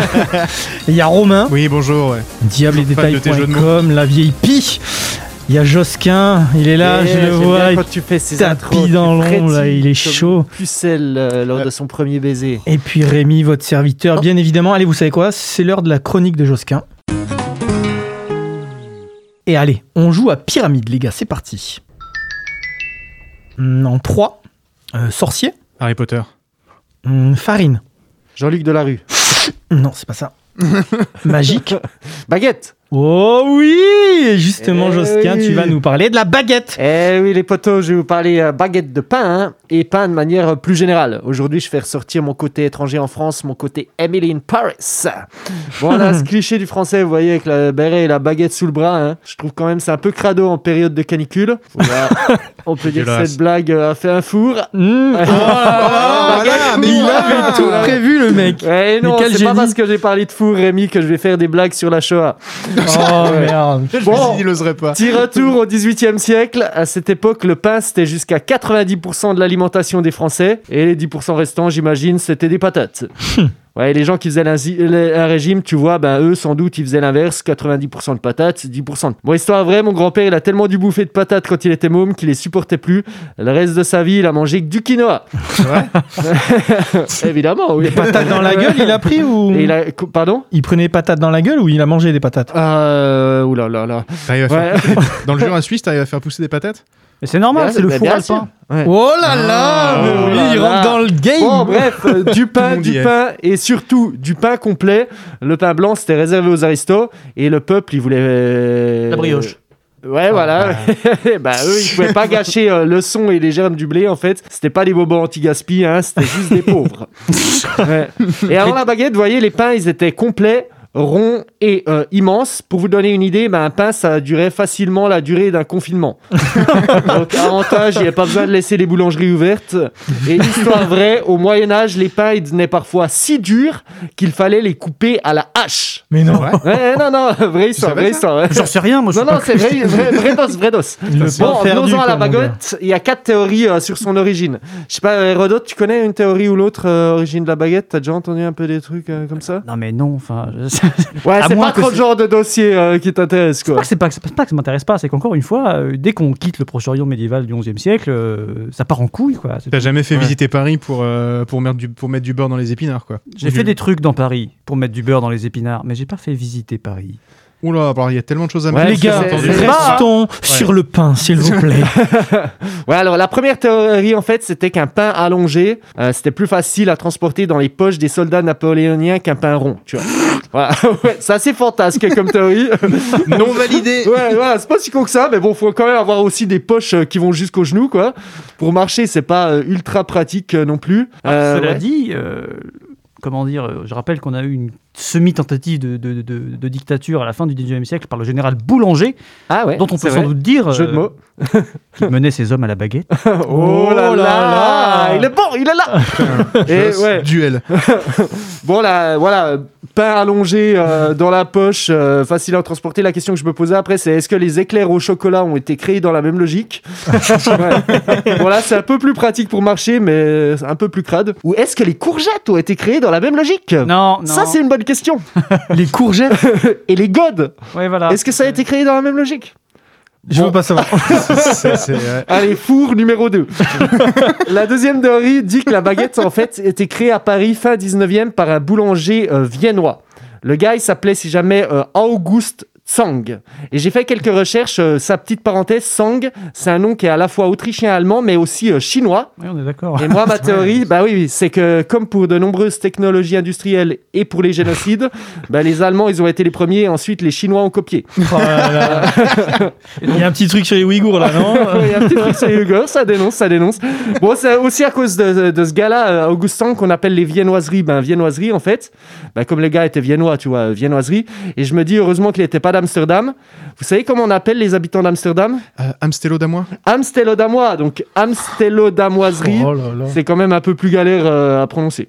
Mais alors, Ben, ton- comment dire, ton boulanger, euh, comment, euh, autricho, enfin, sino-autrichien, c'est lui qui a inventé le pingolin? Oh là là Non, c'est mauvais, c'est mauvais, Il, il est jeu de mots, là. Mais tu savais que normalement, les crou- la croûte euh, à Paris, la croûte et la mie étaient construits dans deux endroits différents. Et, Mais non, c'est quoi cette si, connerie attention. La mie était construite dans l'Institut dans l'Institut de France. Parce que c'est l'Académie. L'Académie. Ah. Oh là là Désolé. Je... Ça, tu, tu l'as trouvé à l'instant ou c'est une blague qui circule dans le moule- le milieu Non, de la- en plus, je suis pas hyper honnête parce que c'est un truc qui avait été fait par des proches, je crois. Donc, euh, je suis non seulement Ah la ouais blague est nulle, mais en plus, Bon, euh, alors un vous savez quoi, puisque euh, vous y allez tous de votre anecdote et j'y vais de la mienne. Est-ce que vous savez que le mot officiel reconnu dans le monde entier, c'est chocolatine, les gars? Oh, vas-y, arrête. Ouais, arrête, là tu vas, tu vas appeler la baguette, ça je- justement, je sais pas, euh, levurine ou euh, pain blanc in, euh, ouais, j'en sais. Euh... Palpatine, c'est du pain au palpate. Ouh là là, putain, il est chaud, mais là. Mais là- quid de la chloroquine et du pain au chloroque? On va faire une émission spéciale, les gars. On va faire une émission spéciale. On est chaud. mais là, une des théories d'ailleurs, ça applique à un gars que tu kiffes, euh, Rémi, c'est euh, Fulgence euh, Bienvenue. Ah oui? Ouais, putain de blast quand même, euh, qui est le père du métro euh, parisien. Et Fulgence, il aurait interdit en fait à ses ouvriers, euh, les ouvriers du métro parisien, donc qui perçaient les tunnels, de porter des couteaux à- sur eux parce que les gars se battaient avec. Ouais, faut dire, et ça, ça va peut-être plaire à, à Hero.com, que c'était des Bretons et des Auvergnats. Et toi, t'es à moitié Auvergnat et t'es un peu vénère, hein, les Je suis à gars. moitié breton aussi. donc, Et à euh, moitié breton, ouais, parce que ouais, pour notre public, faut, faut dire aussi, les Bretons et les Auvergnats, c'était un peu les Algériens et Marocains de l'époque. De ouf. Ouais, ils avaient le, le sang chaud, quoi. Et t'as la moitié qui vivait à Montparnasse, c'était les Bretons, on appelait ça le quartier breton à l'époque. Ouais. Et l'autre Ah ouais moitié, c'était les Auvergnats. Et eux, genre, les- on connaît la réputation des Auvergnats, qui étaient un peu les, les, les- les- entre guillemets, hein, dans la réputation commune, etc. Ils avaient la réputation qu'auront plus tard les Juifs, à savoir d'accumuler de la thune, les Auvergnats. Ah, Et ils ouais. achetaient des immeubles entiers dans Paname. Et euh, Ouais. voilà. Et du coup, genre, il y a encore aujourd'hui des héritiers des Auvergnats. est-ce que, du est-ce que 19e vous savez aussi euh, d'où vient le- le- l'expression un plouc? Non. Ouais, bah ça, ça vient des Bretons à Paris justement, parce que quand euh, on leur demandait d'où tu viens, ils disaient toujours je viens de Plou quelque chose, tu vois, Ouais. tous les tous les bleds en Bretagne. Et donc on a dit euh, les ploucs parce que euh, les Parisiens évidemment étaient un petit peu condescendants par rapport à ces Bretons-là. donc, Et puis ça n'a pas du tout changé, c'est ça qui est bien en plus. Ah, de ouf. Et ce qui est juste qui est impressionnant avec les Auvergnats, c'est qu'il y a vraiment cette culture, genre par exemple dédicace à mon voisin là, qui nous a filé euh, le Saint-Nectaire, c'est que lui il est né à Paris, grandi à Paris, il connaît le 18e arrondissement, mais il, il y a vécu toute sa vie. Mais il est auvergnat, c'est-à-dire qu'il a, c'est vraiment une culture qui est restée. Il Ouais, retourne ouais. tout le temps là-bas et tout. euh. Ah ouais et avant, je crois que, alors ça j'aimerais bien le vérifier, mais il me semble que dans les années 50-60, une bonne partie des bars restos des Champs-Élysées Ouais. étaient tenus par des Bien Auvergnats. sûr. Ouais, bah Et- c'est Auvergnat, puis après euh, Kabyle quoi. Les Kabyles, c'est les nouveaux Auvergnats. C'est les nouveaux Auvergnats. Ils Non vendent mais du c'est charbon. vrai, c'est comme, euh, je veux dire, moi du temps de mon père, euh, on disait genre non, il faut pas prendre italien au lycée parce que c'était, enfin les Italiens, les Portugais, les Espagnols à l'époque, c'était l'équivalent entre guillemets aujourd'hui socialement de genre euh, les Arabes, les Noirs, Ouais. etc. Enfin c'était des Ouais, trucs bah ouais. complètement comme ça. Ouais. Il y a des quartiers à Bordeaux par exemple, le quartier Saint-Michel était un quartier populaire. Aujourd'hui, il y a beau, enfin non, aujourd'hui il y a des bobos, mais il y a encore 10 ans il y avait des Renois et des Rebeux, mais il y a euh, 30 ans, 40 ans, tu avais des Portugais, des Espagnols, etc. portugais à Bordeaux. Mais ce qui est bien, c'est Bon, que bah. nous, on aime tout le monde, tu vois. Ouais, ici on est. Bon, revenons-en à Fulgence. Le problème, c'est que les ouvriers, ils utilisaient leurs couteaux qu'ils embarquaient donc pour couper euh, le pain de leur casse-croûte. Donc, ils n'avaient plus rien pour euh, couper le pain une fois que les couteaux ont été interdits. Et c'est là que l'ami Fulgence, il, a, il aurait mandaté en fait des boulangers pour créer un pain qui se rompait euh, à la main. Tu n'avais pas besoin de couteau. Hop, la baguette euh, est créée. Fini les armes blanches. Place au pain blanc. Voilà, ça, c'est le Oui. meilleur jeu de mots de ma carrière, Non, non, il est bien, euh, je pense. Et en vrai, les amis, l'origine la plus probable, c'est un peu plus simple. Ça, euh, C'est en 1919, les boulangers, ils ont eu l'interdiction de travailler la nuit. Donc voilà, il a fallu élaborer un pain qui se cuise euh, rapidos. La baguette, c'est 20 minutes chrono, c'est parfait. Et ouais, Ah, quel- ce serait ça l'explication? Ouais, la plus probable, c'est ça. Ah, ouais. merde, c'est Ah, mais la vraie question, c'est pourquoi on leur interdit de travailler la nuit? Qu'est-ce qu'ils font les boulangers la nuit qu'ils n'ont pas le droit de Eh faire? ben, ils vont creuser Ah ouais. des tunnels avec Fulgence Bienvenue. Ouais, c'est pas faux, c'est pas faux. Mais en tout cas, voilà, je trouve que c'est quand même des sacrés tirs au flanc. hein. Quand, on les, euh, quand on les compare aux traders qui, eux, se lèvent en plein milieu de la nuit pour suivre le cours de la bourse de New York. Euh, voilà, et on appelle ça des boulots essentiels. Euh, bon, pas- pas les- on n'a pas interdit aux boulangers de bosser la nuit. Je crois que c'est les- les- vraiment les boulangers qui ont fait une immense grève, ce qui était hyper rare, Mm. et qui ont vraiment bloqué le pain. Alors, soit dans toute la France, mais au moins dans tout Paris, pour ne pas travailler la nuit. Ah, ok. Donc l'initiative vient d'eux. C'est Parce que je sais vient que. Marx, par exemple, il appelait les boulangers les mineurs blancs, en fait. Tellement c'était un boulot euh, pénible, tu vois. Ah, mais ouais, Ouais. c'était. Faut dire ça- qu'ils mettaient la main à la pâte. Ah. On t'a vraiment Mais- mais sur le c'est- sujet. Le On sujet vous enverra la plus Non, belle compilation de jeux de mots sur cet épisode 7 de Louis 64, c'est magnifique. Bon, pour finir, je vais vous parler du concours de la meilleure baguette de Paris qui a lieu chaque année depuis euh, 92. Et Hérodote, je sais pas si tu sais que tu peux gagner un prix spécial quand euh, tu gagnes le concours, pas toi en fait, mais un boulanger. Tu euh, à la base, tu sais ce que c'est? Non, du Ouais. tout, non. Ouais, si tu gagnes le prix de la meilleure baguette de Paris, bah, tu peux euh, en fait être fournisseur officiel en pain boulangerie du président de la République euh, pendant un an. Je non, non, connais juste, un- juste le président, hein. le reste de l'Élysée, Brigitte, eux, euh, c'est pain jaquet. Non, mais si effectivement, tu- je connaissais une, une boulangerie qui avait réussi ce concours-là. Et si tu appliques la même technique avec Robert Johnson sur euh, ta baguette, tu peux franchement raccourcir la 5ème République. Voilà, je, je, donne un, je donne un petit encouragement à tous les boulangers qui fournissent le palais de l'Élysée en ce moment. Et toute petite parenthèse, si vous allez voir euh, euh, Josquin dans son spectacle Montmartre façon stand-up, il vous amènera devant une boulangerie qui avait reçu ce fameux contrat Ouais, pour fournir l'Élysée. On est ça, d'accord, en ouais, on parle de la même. 2010-2015. On est d'accord, on parle de la même. Moi, j'ai un pote qui vivait dans le 18e à l'époque et qui Ah m'a dit oui, des mangeait la même baguette que le président. Ouais, c'est ça. Ouais. Puis euh, en 2020, c'est euh, petite anecdote savoureuse aussi. euh, le gars qui a gagné, c'est, il s'appelle Tayeb Sahel, puis c'est un immigré tunisien qui est arrivé en France il y a 4 ans. Bah, je me dis heureusement que Marine Le Pen, elle n'a pas gagné la présidentielle. je pense qu'elle était intolérante au gluten. joli, joli, joli. Oh là là, mais il est formidable ce Ah la Josquin. vache, c'était Oh euh, une rafale de jeux de mots. Tu sais, Josquin, vrai, vous avez souffle, bien quoi. participé. Josquin, lui seul a ce pouvoir de rendre euh, Gollery les trucs chiants, ou inversement Oh proportionnel, euh, selon s'il a bouffé son petit goûter avant de faire cette émission. ça, c'est vrai, ça. Oh là là, mais formidable. Merci ouais, Josquin. bah ouais, avec plaisir. mais Et merci aussi, Hérodote, euh, hein. tu carbures au jeu de mots, c'est très très bien. J'ai de l'entraînement. Et vive- vivement que tu nous fasses une chronique sur la fougasse. Ah, tu, de toute façon, histoire de la bouffe, moi, c'est un truc euh, qui me plaît plutôt pas mal, quoi. Ouais. Stylé. Parce que j'ai un truc qui m'a intéressé aussi, c'est l'origine, ça c'est plus récent comme histoire, mais du concept d'artisan boulanger qui est protégé. hein. vous voyez ça devant toutes les boulangeries, artisans boulangers des années 90 aussi. Et ça demande, pour être artisan boulanger, que le pain que tu produises, il soit euh, cuit et euh, genre malaxé euh, sur place. Mais par contre, euh, t'as aucune. Mais je crois qu'il y a un AOP pour la baguette où ça doit être seulement. Ah ça c'est différent. Ça c'est pour la, farine, pour la baguette tradition, tu vois. C'est Ah, voilà, voilà, ouais. c'est eau, sel, farine, levure Ouais. et ouais farine de blé. Mais par contre, ce qui est chelou, c'est que tu peux aussi mettre de la farine de pois et de la farine de soja. Ah ouais. Ouais, ouais, perso, je trouve ça un peu dégueu, mais il semblerait le long du canal Saint-Martin, euh, c'est un argument de vente. Ils adorent ça. Puis artisan boulanger, ce qui est chelou, c'est c'est les boulangers, par exemple, ils sont pas obligés de mettre euh, les ingrédients qu'il y a dans leur truc. Donc, en fait, tu peux t'affirmer artisan boulanger, pourvu que tu fasses les choses maison, mais si tu vends un étron et que c'est fait maison, tu peux euh, avoir l'appellation. Bah, comme les viandes dans les kebabs, quoi. C'est-à-dire que tu Ouais. sais pas exactement ce que tu bouffes. C'est vrai. Je savais pas pour ça. Eh bien, écoute, euh, après, euh, après cette petite vanne sur les kebabs, alors, déjà, on n'attaque pas les kebabs, moi je te le dis. Alors là, je rigole pas avec les kebabs. hein. Mais en tout cas, c'est maintenant la chronique de notre invité, Rodot.com. Yeah, et je crois qu'il voulait nous parler de, de Byzance. En fait, tu voulais nous faire une petite uchronie si Byzance n'avait été pas, euh, n'avait pas été conquis par les musulmans, c'est ça? Alors, ben, justement, il y a, il y a un. Alors, Là, justement, coupé en plein décollage, quoi. C'est ça. Alors, justement, pour cette chronique, tu vois, euh, certains ou certaines donnent des noms à leurs boobs, tu vois, ou même à, à leurs bols. Normalement, il y a la gauche, c'est. euh, À l'Occident. Et il y a la droite. Lorient. Voilà, tu prends tes deux bols ou tes deux boobs, tu mets ça dans un bon sac à boules, tout, tout, tout, motus, c'est parti, attention la boule noire. Et t'as presque le titre de la chronique de Hero.com, l'Occident et l'Orient, le sac de Constantinople 1204.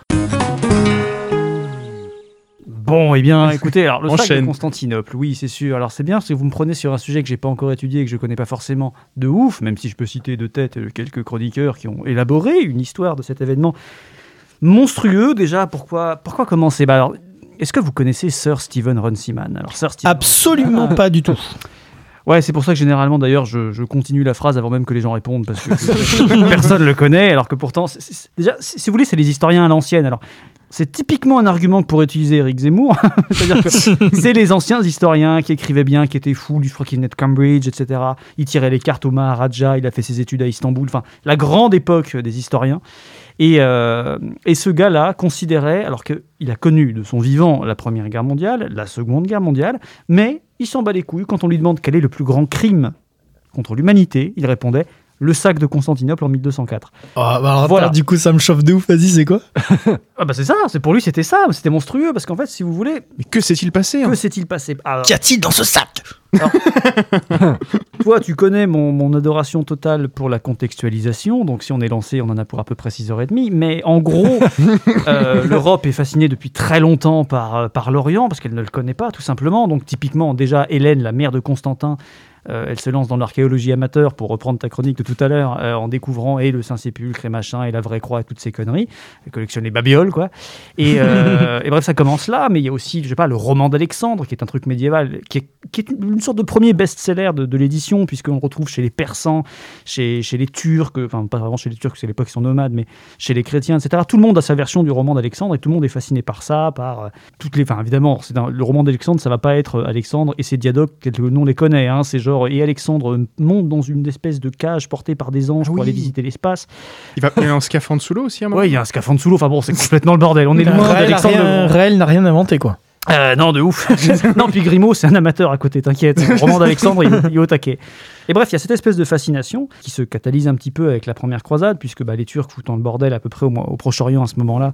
Notamment, bon, un aventurier turc très particulier qui s'appelle Azizim Habak, mais lui, on s'en branle. Mais en gros, lui, il perturbe un peu, il a pris Jérusalem, du coup, les pèlerins ne peuvent plus y aller. Les, les pèlerins, ils veulent aller à Jérusalem parce que c'est le, le tourisme de masse de l'époque. Et vraiment de masse, hein, c'est-à-dire que les mecs, ils y allaient par dizaines de milliers quand même. Mais ensemble, hein, c'était un seul convoi. Et bref, du coup, à ce moment-là, on lance. pédibus, quand même. Exactement, ouais, non, mais, et puis y aller à pied, effectivement. Les- le fait que les bateaux puissent- soient capables d'embarquer autant de gens, ça date d'après, plutôt, bah, euh, comme on en parlera du sac de 1204. Putain, on n'est pas arrivé.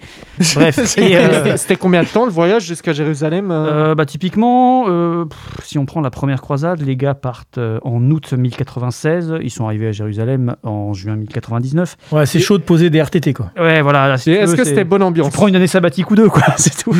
C'était pas forcément bonne ambiance. Enfin, Bah, ça pour qui. Voilà, pour les, pour par les exemple, juifs sur le chemin, Voilà, pas exactement. Le début, hein. les juifs au début du trajet, ils étaient pas super joyeux. Parce que quand on dit à des croisés, il faut aller, euh, comment dire, tuer les oppresseurs du Christ, ils font genre, bah on a des juifs chez nous. Toi t'es là genre, non, non, c'était pas le but. Le vrai but de la première croisade, c'est d'aller aider les chrétiens d'Orient. Encore une fois, on est sur cette fascination pour l'Orient. Et en fait, que se passe-t-il pendant la première croisade? Eh bien, les intérêts des chefs croisés et les intérêts de Byzance comment dire, ne concordent pas.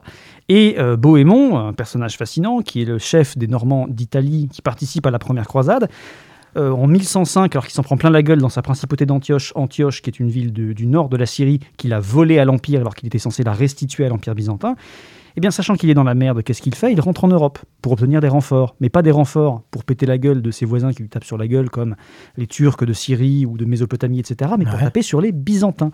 Et donc, il ancre dans la mentalité européenne de l'époque que les Byzantins, qui jusque-là sont considérés comme des espèces de cousins, qui sont chrétiens aussi, mais avec deux, trois divergences, il ancre dans les mentalités médiévales que les Byzantins sont des traîtres. Et donc, Ouais. un siècle plus tard, euh, la quatrième croisade est lancée parce que Jérusalem est tombée en 1187 et, euh, et derrière, etc., la bataille de Hattin, tout ça. Et euh, exactement, Kingdom of Heaven. Et du coup, derrière, on lance la troisième croisade, qui est un, pff, une réussite et un fiasco partiel. De toute façon, la première croisade, c'est juste une succession de coups de chance complètement improbables. Mais euh, donc, on en a fait d'autres après qui n'ont jamais réussi, euh, à part une qui est complètement absurde, où le mec Ben, qui réussit à récupérer Hérodote, Je suis en Jérusalem. train de prendre une année à chaque. euh, Ouais, non, ça va être chaud. Allez, j'essaie de décourter, c'est parti. Donc, en gros, on perd Jérusalem en Ah non, non, 1187. vas-y, c'est passionnant, franchement. Non, non, Ah, c'est si, ultra euh, intéressant. ouais, ultra mais ça demande un effort de concentration. Bah, je pense que euh, quand, quand de t'as dit en gros Bohémond est un Ouais. Normand d'Italie, Ouais, déjà. euh, Josquin il a perdu un œil. Ouais, alors- oui, parce qu'il faut savoir qu'à l'époque, les Normands, c'est un peu les Vikings next-gen. hein. Donc, euh, en gros, les gars, euh, ils sont en Normandie, mais sauf que, genre, bah, c'est des chevaliers qui ont 12 fils. Alors, les 12 fils, ils font quoi? Ils vont pas rester en Cotentin? Il faut vite que tu mettes des baguettes dans ta chronique, sinon Jospin il va plus suivre. Est-ce que j'ai des anecdotes sur le pain pendant la première croisade Alors, sur le pain au sarrasin, oui, mais euh, Ah. sur les autres, non. Ah, Ouais, non, mais vous, avez, vous avez le jeu de mots là.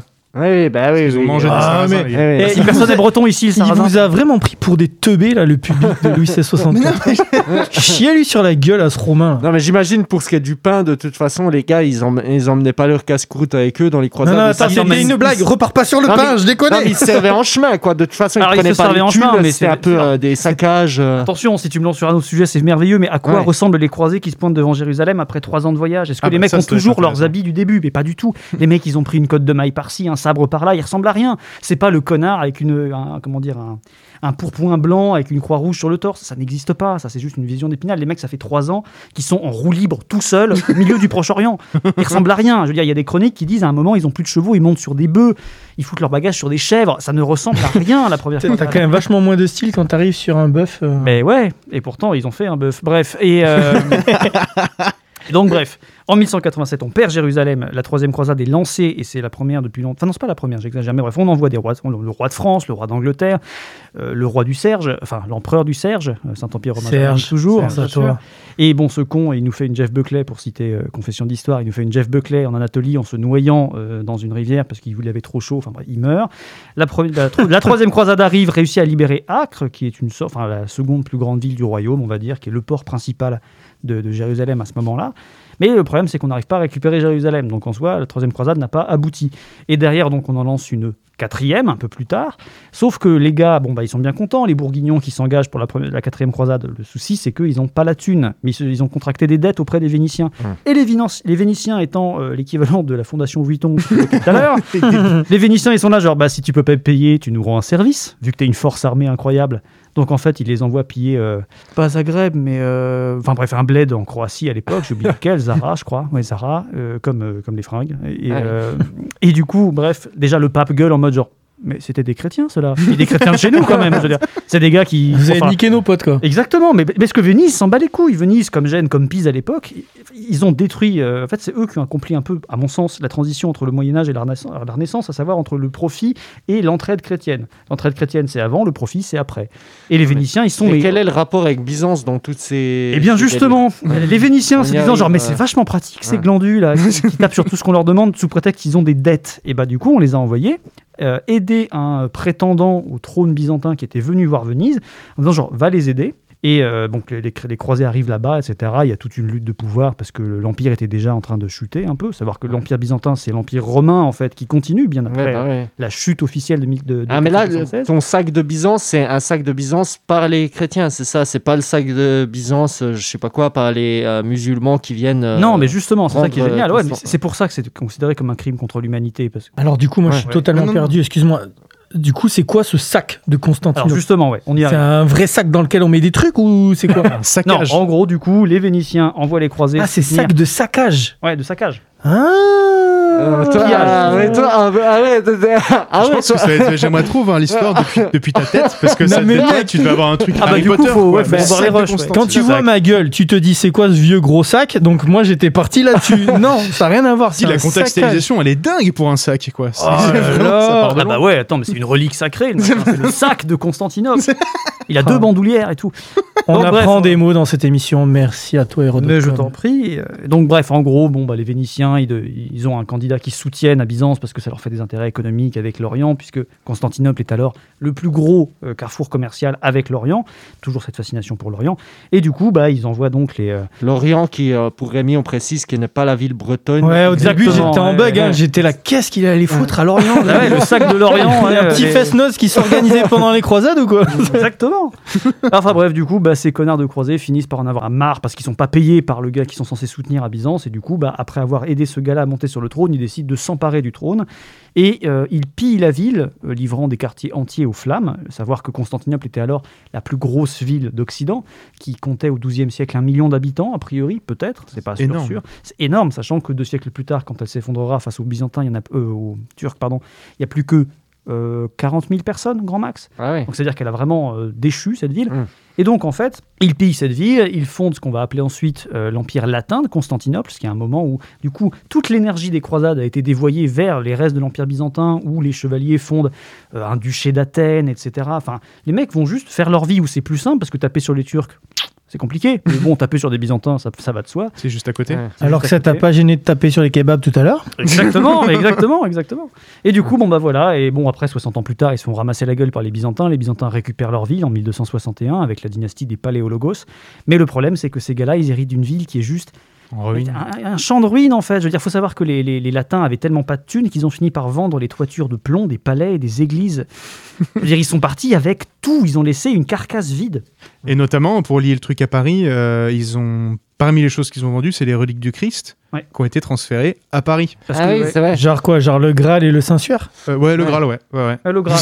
Attends, ils l'ont tout- ils l'ont trouvé en vrai le Graal La, Ah, non, il est non, trouvé, non, il y a non. des mecs qui se font chier à les gratter Ouais. euh, la dans des couronne caves. mais- d'épines mais du. Christ, mais ça a coûté un fric monstre, hein, la couronne Donc c'est d'épines. le roi Ouais. Saint-Louis qui a Ouais. acheté la couronne d'épines du Christ, qui a acheté un morceau de la vraie croix. Un gros pigeon de l'époque, hein, euh, en fait, ce qui est important surtout, c'est que la Sainte-Chapelle, ce gros bâtiment gothique qui est en face de Notre-Dame, lorsque Notre-Dame a été bâtie en 200 ans, la Sainte-Chapelle a été, a été construite en 7, a été construit pour accueillir En les 7, reliques en du 7 Christ. quoi 7, En 7 ans. En 7 ans. Ah. La Sainte-Chapelle est construite en 7 ans. Et un autre truc qui est assez intéressant, c'est que les Vénitiens, eux, ils piquent le, tu sais, le, le- le- une espèce de Le grand char. char. Ouais, ouais, ouais. Donc Le ils le ramènent à Venise. Un Donc char un, Un quadrige, une statue avec un, un mec sur un char euh, tout plaqué d'or. un, un quoi t'as dit? Un Mais- quadrige. C'est en fait les, les, les Constantinopolitains, on va dire. Euh, les Constantinopolitains étaient, comment dire, Constantini. les habitants de Constantinople étaient très très fans parce que c'était des Romains, même au Moyen Âge c'était des Romains, ils étaient fans de courses de chars, il y avait deux grandes équipes qui s'affrontaient, les bleus et les verts. Et puis des Oui, fois, ça partait en guerre. C'est vrai, ça Et, ouais, ça, et ça partait en guerre ça, dans les rues pour c'est ça. pas une ouais. vanne Et- des- Non, non, non, Non, non, c'est pas une vanne. Et les, les- les supporters s'entretuaient. Ouais, on est sur du PSGOM. Hein. Ah. Course de char que vous retrouvez où les amis? Au Puy du Fou Ah. J'ai un doctorat au Puy du Fou, faut le savoir. Et donc pour terminer, le char est amené à Venise, mais qui débarque à Venise euh, six siècles plus tard? C'est Napoléon. Et donc Napoléon ramène le char et en fait le dépose sur le petit arc de triomphe qui est dans la cour principale du Louvre. Ouais. ah, Donc le non, petit c'est arc de l'original? triomphe. Eh ben non, parce que Napoléon se fait ah. péter le cul et donc du coup euh, les- tout le monde vient récupérer ce que Napoléon avait piqué, Ah notamment bah oui. le char. Et pas l'obélisque euh, sur la place de la Concorde. Ben non, l'obélisque c'est pas on c'est pas Napoléon, C'est pas c'est piqué. C'est Louis. Philippe ou Charles X, mais c'est après. C'est un 1800. cadeau déjà, je crois. C'est un cadeau des Turcs. Mais est-ce que ta, ta théorie euh, c'est que si Byzance n'avait pas été saquée, eh ben, euh, genre, ça pourrait être encore chrétien euh, actuel, puisque les musulmans n'auraient pas réussi à prendre une ville affaiblie, C'est le gros fantasme de pas mal d'historiens depuis très longtemps. genre Alain Soral par exemple. Et- Plutôt Zemmour. Non, Plutôt, Zemmour. Bah, ouais. Typiquement, là, Zemmour a une vision très très coloniale de- de- des croisades pour lesquelles il se fonde sur René Grousset, qui est un historien des années 30, qui vit en pleine période où l'Algérie est française. Alors le mec s'en bat un peu les couilles. Quand on lui dit, c'est merveilleux, il y a un moment où Baudouin de Boulogne, quand il est roi, euh, il enfume euh, des cavernes où sont réfugiés des, des pillards bédouins. T'es là, genre, effectivement, on est en pleine occupation de l'Algérie. 1844. ouais. Voilà, et on massacre les gens dans des cavernes, dans les non. Ah si, si, Genre mais donc- comme des renards, quoi. Il est. Il est- Ouais, il il les enfume, ouais, il les- il les enfume. Oh putain. C'est euh, comment Ouais. il s'appelle? C'est Bugeaud. C'est Bugeaud, il y a des rues ouais. Bugeaud à Paris. Ouais. C'est ça. Ah ouais? Ouais, mais il y a même des statues de ce connard. hein. Mais Il y a même une chanson. La la la quéquette du père Bugeaud Voilà, merci. Non, mais non, c'est important. Ah, bref, du coup, il y a des historiens qui ont cette vision-là. Et donc, en gros, on s'est toujours dit, oui, est-ce que si euh, Constantinople n'était pas tombée en 1204, est-ce qu'elle serait tombée en 1453 Oui, parce qu'elle était déjà. Enfin, je veux dire, à un moment où les, les- les croisés arrivent, elle est déjà dans la merde, elle est déjà en, en décrépit. Enfin, bref, elle est en train de casser la gueule. Décrépitude. Décrépitude, merci, c'est le, matin. Et euh, enfin, le matin de midi 55, mais ça va.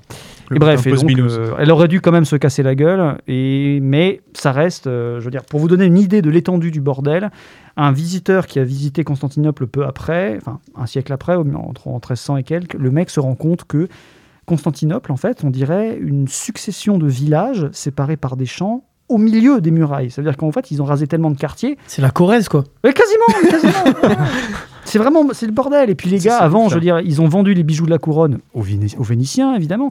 Ils bouffent euh, pour les sacres royaux dans des assiettes en bois. Enfin, euh, l'Empire romain, il a chuté sa mère. L'image que j'aime bien utiliser quand on parle de la fin de l'Empire romain d'Orient, c'est que c'est un peu comme cette espèce de pote que tu as connu au summum de sa forme, qui a épousé une nana vachement intelligente et vachement belle, qui a des gosses de ouf, un métier de ouf, etc., qui va à la salle, qui fait tout ce que tu veux, et tu le recroises trois ans plus tard, le mec est dans un PMU, il est obèse, il a perdu tout, et c'est c'est vraiment, ça fait de la peine. Arrête de raconter ma vie comme ça devant tout le monde, merde. Cette image, Ah, mais c'est est- ça le kebab. Elle est alors. terrible.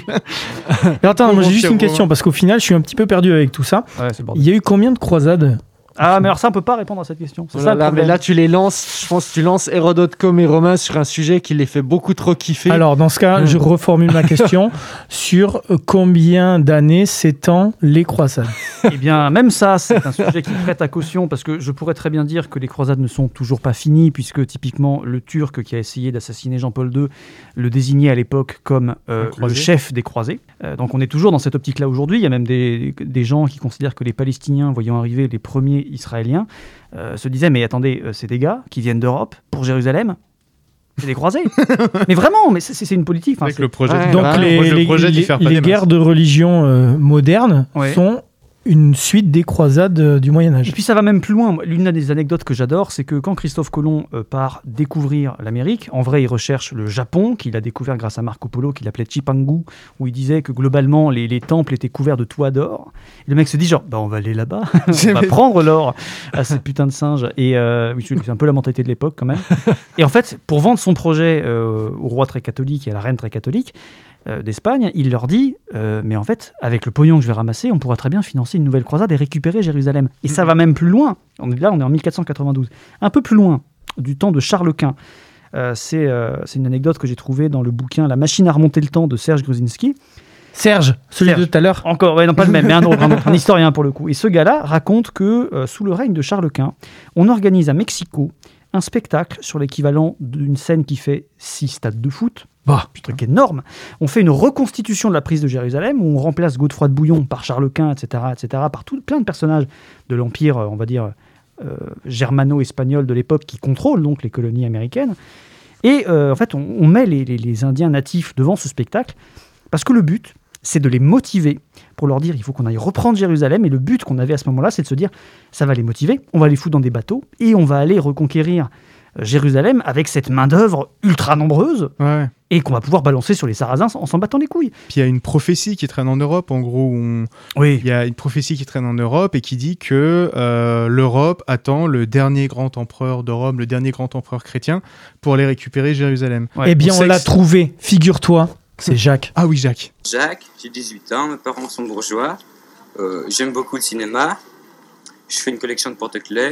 Ouais, on voulait te présenter Jacques. Mais ouais, pour terminer, il faut que bien s'imaginer quand François Ier et Charles Quint se mettent sur la gueule, en plus d'une haine personnelle, il y a vraiment cette idée que euh, les deux- celui des deux qui gagnera sera le grand empereur de la chrétienté. Ouais. Et un des premiers trucs qu'il va faire, c'est d'aller prendre Jérusalem. Ouais, une fois qu'il aura réuni les couronnes, effectivement, euh, dire, européennes, mais aussi celles de Constantinople, etc., la dernière couronne, il doit les déposer à Jérusalem sur le mont des Oliviers et effectivement devenir le- l'empereur de la fin des temps. ouais. C'est magnifique.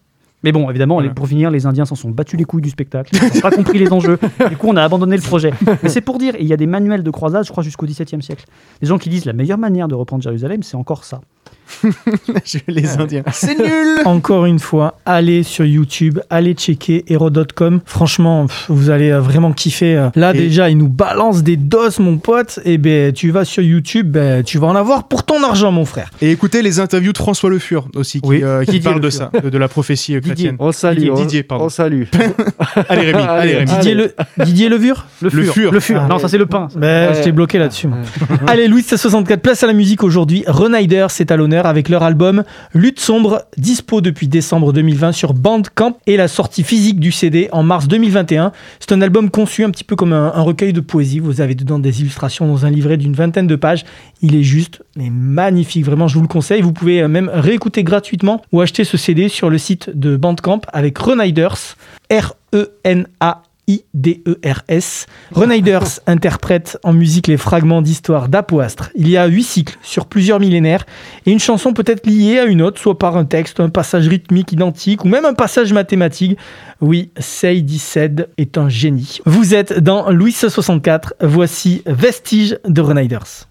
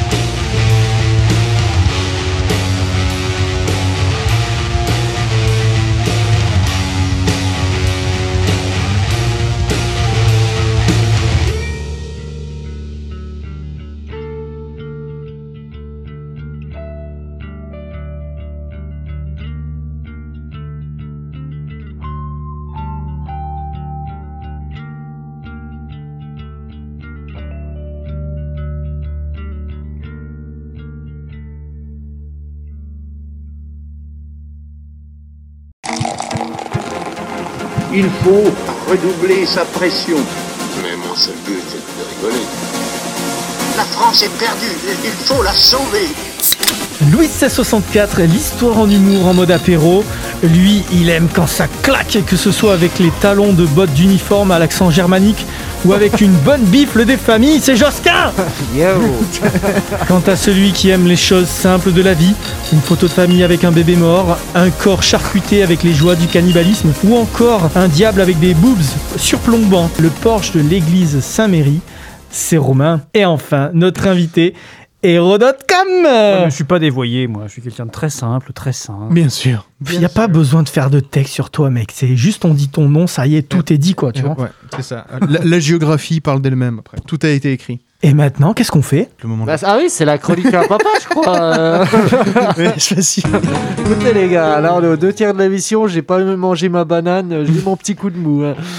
Non, Rémi, rien Ne sur la dérangez banane. pas papy. C'est le moment gaming, les amis. Bon, les gars, c'est le moment où vous avez vraiment euh, trop fait les malins là, avec vos histoires. Et maintenant, on va vous tester vraiment pour de vrai.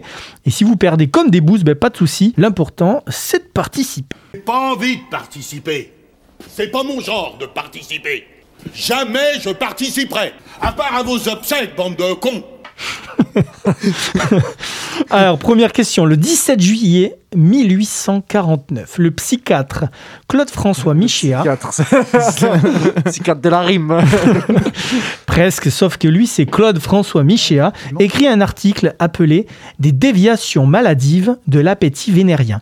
On y lit une des toutes premières mentions du concept de perversion sexuelle. Cet article est sorti à l'occasion d'un fait divers parisien. Question Ouais. de quelle perversion était-il question alors Bah, je pense euh, un truc, euh, ça doit être un truc assez basique maintenant, ça doit être du style euh, sodomie ou bah euh, gayitude, euh, première gay pride, euh, un truc du style quoi, je sais pas quoi. Alors, Hérodote. 1949, euh, 1800. gna, gna, gna, je Ou branlette peut-être. euh. Branlette. Ah, Vous êtes-. À l'époque, je sais que le gros bail, c'est de faire passer les, enfin, c'est d'inscrire les comédiennes sur le registre des prostituées de Paris, ce qui donne bien envie d'être intermittent. Euh, mais euh, Ben bon. là, le résultat est à peu près le même. hein, c'est tu sais où tu l'apprends, quoi. Et voilà, c'est ça. Non, Alors je sais pas. Tu le sais, toi, Josquin? Non non non non bah je non je je- j'essaye de deviner quoi. Ah, Bah, Romain, je vois hein. ses yeux qui brillent, je suis sûr qu'il sait. Allez, les gars, cherchez dans le crade. Dans le vraiment crade, en vrai, par Un fistage? Non, non, non, non, non. Ah. C'est genre à, co- côté le cul. c'est un truc que t'enchaînes Ah, dans les euh, crèches. genre euh, ah euh, genre Two Girls One Cup, euh, comment ça s'appelle déjà pas. Non, si vous n'avez pas la ref, allez voir. Ce n'est pas la scatophilie. Scatophilie voilà. Non, ce n'est pas la scatophilie. Euh, Glory Hall. Non, Ah, mais Euh, putain. je sais pas, vous me dites de chercher dans le Alors- crade. alors- Vous l'avez recruté où, lui En indice, ça n'est pas Dans une un catégorie. club. Ce n'est pas une catégorie que tu trouveras sur Pornhub. Ah. Enfin, je pas- vraiment, je pense pas. Enfin, ce serait, ce serait C'est plus crade que ça alors. Ouais. Bah, ça serait Quoi chaud quand même. hein. Là, C'est euh, Genre euh, je- euh, baiser un lépreux. Je sais pas, si je- vous me dites de- de- d'essayer d'être C'est pire. imaginatif. Non, mais moi, je peux pas Un répondre. Un mort. Et c'est Ouais. ça. Ah oui. C'est la nécrophilie. les gars. Sombre histoire de cadavres de femmes déterrées, éventrées et recouvertes de sperme chaud. Alors dit comme ça, ça donne envie, mais euh, la vraie histoire, c'est pas ça, euh, Romain. Bah si, en fait, l'histoire, c'est ça. C'est genre au cimetière Montparnasse, en 1849, on commence à trouver des jeunes femmes fraîchement enterrées, déterrées, éventrées, euh, leurs intestins, genre vraiment volontairement recouvrant le sol, et en plus, on retrouve la semence du type dessus. Et on n'arrive pas à choper Ah le gars. On galère à choper le gars, donc du coup, ce que va faire la police, c'est qu'elle va piéger le cimetière du Montparnasse. Elle va tendre un fil avec une machine infernale qui balance de la mitraille euh, dès que le mec passe. Non, c'est vrai. si, si. Ah, mais ce qu'ils auraient pu faire aussi, c'est ge- genre mettre euh, du, du poison dans la touche des, des morts. Ou du curry. ça. Oh, mais non, Non, mais non. Eh, mais toi, mais gros, mais Dexter, mais on va faire, écris pas une série ou alors euh, écris là pour que tu ailles jamais en prison. T'as trop des idées cheloues, c'est quoi. Mais en plus, en plus tu rigoles, mais moi, ça ne m'étonnerait vraiment pas. Ça m'étonnerait vraiment pas qu'au commissariat, on a eu l'idée. Tu sais, on met de la glu, comme ça, il reste bloqué dedans, on pourrait le choper. Mais non, en gros, il a mis une machine infernale, ça pète. Le mec est blé... Je me rappelle plus du nom, par contre, faudrait regarder rapido, je me rappelle Jacques plus du nom du gars. C'est. Bah non, du coup, c'est Bertrand le, c'est Bertrand le nécrophile. C'est un, pseudo qui se défend. Elle est Mais pétée, le nom lui va tellement bien, Et mais donc, il se fait, ça lui pète à la gueule. Il va à l'hôpital du Val-de-Grâce parce que c'est un sergent. Il va à l'hôpital militaire et donc on le chope. On comprend que c'est lui et il prend. Quelle est la peine qu'il prend? Attendez, pourquoi ce serait pas juste un pauvre gars qui va rendre visite sur la tombe de sa mamie quoi Enfin, je veux dire, c'est un peu Mais arbitraire. peut-être parce qu'il a mis du sperme chaud dessus. il Sur a- sa mamie, ouais. Il a avoué en fait que pendant toutes ses affiliations militaires, en gros, il allait, euh, il allait au cimetière. Vous voulez vraiment qu'on aille dans les détails? Parce que ses aveux ont été confondants. C'est pour ça que Micha a écrit un article sur lui. C'est que lui, il admet qu'au départ, il fait de la nécrophilie avec des animaux. Puis Ah, en ensuite, plus, en gros, il commence à déterrer les corps des cimetières militaires à côté desquels il est affecté. On peut dire que c'est un froid lapin. Oh, là- oh. J'aime Le beaucoup. problème, je suis tellement concentré sur ce que je raconte, j'ai Tiens, alors. Bertrand, Bertrand, euh, elle t'a sucé Ah Non, elle n'avait plus de tête. Oh, Ouais, Même toi, t'es dégoûté par tes jeux. après, il me fait la morale, le gars. Ah, j'avoue, j'avoue, j'avoue, non, sans déconner. Appelé plus sérieusement, euh, le gars il a pris qu'un an. Il a pris qu'un an parce que même aujourd'hui en fait il a on ne peut pas pris on une peut pas de violer mort. un cadavre, on ne peut que, profé- que profaner des corps. Attends, genre c'est. Il a pris qu'un an, par contre il s'est suicidé deux ans après. En revanche, par contre, le bouquin de Mich... Bah, tu- T'as d'autres questions à ce sujet? Attends, Parce mais que- parce oui. que t'as- là, tu, tu baves. Ben ouais, mais attends, mais je, je, je viens de bugger. Genre, tu violes un humain vivant, tu prends plus que tu violes un humain mort? Bah, c'est un Bah, peu logique. Tout de même, euh, oui. Attends, réfléchis à ce que tu viens de dire. Bah, S'il euh, te plaît, oui. En termes de consentement, j'imagine que c'est pareil pour les deux, tu vois. Mais pas du tout. Oh, euh, non, bah non, parce que je pense que la... en fait, le... en fait Bah, ça, les deux, ils doivent Bon- pas Boneless être méga Archéologie d'accord, a- quoi, quand même. Boneless Archéologie a fait une excellente vidéo à ce sujet-là parce qu'il y a eu un véritable scandale. Il y a un véritable scandale à l'université, je crois, à Paris Descartes, euh, quant à à l'entretien de la morgue qui est absolument ignoble. Les cadavres pourrissent, les rats les dévorent. Ça arrive en ce moment. On sait que des gens jouent au foot avec des têtes. De quoi là actuellement? Oui, à Paris, au, uni- Université Paris Descartes. Vous, ta- vous tapez. euh, alors, l'université, je suis pas sûr à 100%, Tout mais c'est à Paris. Ah ben là, tu viens de me 2020. donner envie de donner mon corps à la science, mon Et pote. donc, je du coup, Boneless Archéologie avait fait une vidéo. Ah, c'est une archéologue euh, professionnelle des euh, youtubeuses et professionnelle des Ouais. trucs mortuaires funéraires. Et, et la question était quel est le droit du cadavre? Voilà, toc. Et donc, du Attends, coup. il y, euh, a, il y a- du coup, il y a un vrai dos là-dessus, c'est hyper Ah, il y a un vrai dos, ouais, non, non, c'est un truc la de. législation la française, on a des droits pour tout. euh, Alors, toi, fais pas le malin, parce qu'une bonne partie des, des morceaux de cadavres qui avaient été volés ont ensuite été vendus, notamment les crânes, une fois qu'ils étaient séchés à Saint-Ouen, euh, au puce, Ah sous bah, évidemment. C'est vrai si tu trouves vraiment tout.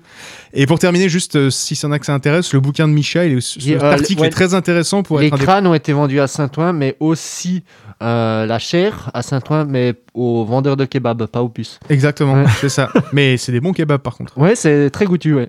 Et du coup, le bouquin est intéressant parce qu'il est le premier à parler d'homosexualité. Micha était homosexuel. À des- à l'époque, le mot homosexuel n'existe pas encore. Et c'est un des premiers à parler de son homosexualité d'un point de vue question. médical. Est-ce qu'il était homosexuel sur des animaux? Non, non, lui il était homosexuel sur des hommes. Bah, je sais Il pas, était- c'est une question, tu sais, ça se Ouais, trouve. c'est pas sûr. Il hein. était pédéraste, comme ça qu'on les Putain, appelait T'imagines, c'était. Euh, non, non, non, je, je, je, je T'es stoppe ma blague en plein vol parce que. nécro. Non, mais Euh, oui, c'était ça, la, c'était ça blague que je voulais faire, sauf que euh, je suis pas sûr qu'elle passe hyper bien, quoi. Alors, non, si. Josquin dit ça, c'est que vraiment les terres. Bah, ni au goût ni à l'odeur. En tout cas, je suis sûr que ça passe pas. Pour conclure, ce texte, s'il sort à l'occasion de cette affaire sordide, il est aujourd'hui plutôt connu comme un des grands moments de l'histoire gay. C'est un des premiers textes du 19e à parler d'homosexualité. Putain, Bertrand le nécrophile, on te retrouvera. C'est. François Bertrand. Mon salaud. Sympa. Allez, deuxième question. En 1866, Gustave Courbet peint L'origine du monde, un tableau représentant sans phare le sexe d'une femme. Mais qui était son modèle? 1. Johanna Ifernan, la maîtresse de Courbet. 2. La mère Azoubir, sale chien, va. Dédicace pour Benjamin Tranier, ça j'imagine. Bah Constance Kenyo, danseuse et maîtresse du commanditaire. Ou alors Laurent Voulzy, mais vu de dessus. Ah bah je vais demander à 50-50. Alors, il nous reste la mère Azoubir et Laurent Voulzy. ah merde Salaud Bon bah je dirais Alain Souchon du coup. je dis la mer Noire. Ouais. Bon, ben donne ta réponse direct, vas-y. hein. Ah non, mais vous essayez de. C'est qui alors, vous pensez? Euh, bah, je sais pas, ça. Attends, la première, c'est qui déjà? C'est Johanna Ifernan. Soit la maîtresse, La de, Courbet, de Courbet. soit la maîtresse du commanditaire qui était un turc qui s'appelait. Ah oui, oui, c'est Ah mais je crois que c'est... Non si, Ah. je... c'est, euh, c'est Constance Kenyo parce que la, la maîtresse du commanditaire, c'est de commanditaire, je, je l'ai lu dans une histoire de l'Empire ottoman où effectivement les diplomates ottomans à Paris à l'époque, euh, il me semble qu'il y a une affaire avec Courbet. Moi je pencherais pour Constance Kenyo. Ouais, c'est ça. Et ce qui est rigolo, c'est qu'en fait, l'affaire a été découverte, la- la- cette, euh, cette chose a été confirmée récemment. Elle Oui. a été confirmée par, en fait, la réinterprétation d'une lettre d'Alexandre Dumas, qui détestait Courbet pour son soutien Ouais. à la commune, et qui dit dans un de ses articles, il faut voir à peu près la citation, mais qui dit On ne peut pas réaliser ainsi l'interview de Constance. Et en fait, Ah ouais. l'historien s'est dit, mais attends, interview à cette époque, c'est un mot qui n'existe pas. En fait, il a écrit intérieur. Et donc, on a compris que c'était Constance, et qu'en fait, qui était une danseuse de l'opéra. Ouais. Ce qui est rigolo, c'est que c'est l'opéra qui a fouillé les archives, qui a sorti une photo de la Zoulette et qui a dit Ouais, ouais, bah vu les sourcils qu'elle avait, euh, je crois que c'est elle. Ah, je te jure que c'est comme, ça. Mec, Et elle, a- elle a des d'ailleurs- gros non, sourcils. bah, D'ailleurs, à ce sujet, ben, ouais, vas-y. Non, mais juste, il me semble que ce tableau, effectivement, il a été très longtemps dans, euh, dans les collections privées de ce, euh, de Ouais, bah. Il a qui été était un en diplomate fait, ottoman. il a été peint à une époque ben, où le métro n'existait pas encore. C'est pour ça qu'elle était très pour lui. Elle connaissait pas euh, le ticket de métro. Quoi. Ah. Ouais. Personne veut lui donner Bon, une ça va, banane, hein. ça va un peu Non, non. loin. Validé, validé, je te donne le point. Eh ben moi je trouve que euh, cette émission est plus longue que les autres. hein. Ça, Par contre, est-ce que Tu peux te que rattraper maintenant, vous qui te mon t'a cher jamais fait visiter le musée d'Orsay au Ricain Non, ah, parce que ils sont, euh, certains sont un peu choqués, j'imagine. Ah putain, moi, dès les premières visites, j'étais en mode bon, bah voilà, écoutez, maintenant on va parler du réalisme en peinture. Boum, grosse chatte. Il y en avait deux, trois au Texas, ils étaient vraiment pas contents. hein. Ah ouais? Ah, le- Tu le nous le mettras la photo sur les réseaux le. Je sais pas qu'en si plus- tu peux, franchement, sur Insta. Facebook, t'as pas le droit. Ah Facebook, t'as pas le Ah droit. ouais Facebook, Sur le Insta, je pense pas non plus. L'origine du Ouais. monde est interdit, mais les décapitations euh, de Daesh passent. Ah Donc ouais. c'est comme ça, c'est un choix. Ah non, ils sont chauds. En même temps, il faut dire que le reste de l'œuvre de Courbet est assez chiant, hein, soyons honnêtes. Oui, ça c'est vrai. Il y a des vieilles processions dans des campagnes, on s'en bat les couilles. Le mec a juste peint une chatte et. c'est vrai. Allez, troisième question. Quel est l'intrus parmi ces quatre langues? Rien à voir avec une transition avec la chatte de juste avant. 1. Le babylonien, l'assyrien, l'arabe ou le sumérien Bon, y a- là, il y a une feinte, c'est sûr, c'est pas l'arabe. Parce que, euh, voilà, ce serait. Il n'y a pas un Ouais. bail où c'est genre le sumérien qui est pas. Attends, oh, je sais plus. Ouais. C'est vrai qu'il y a un piège, Josquin, parce qu'effectivement, on Il y a pourrait dire une que c'est langue. l'arabe. Ouais, ouais. Qui est encore une, Attends, une langue ré- libre. pas une répète, langue antique, répète les langues. euh, Babylonien, assyrien, arabe, sumérien. Ah oui, mais en tout cas, je sais qu'en arabe, en babylonien et en sumérien, couscous, ça se dit couscous. Euh, Je suis sûr que c'est ouais. même pas une vanne, attends. je suis sûr que c'est pas vrai. Si, c'était une vanne. Euh, euh, ouais, ouais. Alors les gars, Ah, il me semble qu'il y, a- il y a un bail de. C'est pas la même famille de langues, mais je suis pas sûr, sûr. Mais Ouais. sinon, effectivement, de de premier, euh, premier abord, j'ai envie de dire que l'arabe n'est pas une langue de l'Antiquité, même si en soi, si, elle a des racines très anciennes. Mais. euh, Bah, c'était ça en fait. En gros, euh, le, le- le- c'est vrai qu'on pourrait dire que c'est l'arabe l'intrus parce que c'est une langue vivante. Mais ce que je voulais soulever, effectivement, c'est que le sumérien. je te trouve très exclusif à l'égard des Sumériens. mais non, mais c'est que c'est vraiment une langue. Vraiment, c'est c'est une langue qui a rien à voir avec les trois. Les trois autres font partie de la même famille. C'est toutes les trois des langues sémitiques. Oui. Alors que le sumérien n'a rien à voir. Pourquoi, pourquoi c'est intéressant? Parce qu'il faut comprendre qu'en gros, quand l'écriture elle est inventée en Mésopotamie, donc à peu près en Irak, en moins 3200 avant Jésus-Christ, il y a deux peuples qui se côtoient. Les Akkadiens, qui parlent comme les Sumériens, les Babyloniens, une langue sémitique, et les Sumériens, qui parlent une langue qu'on ne, qui n'a rien à voir. Oui, parce que c'est vrai, le sumérien, en fait, était importé par les extraterrestres qui sont venus construire les pyramides. Voilà, et qu'on Voilà. balançait full le partout et qui du coup ont ramené, euh, ont ramené leur langue qui fait pas de sens.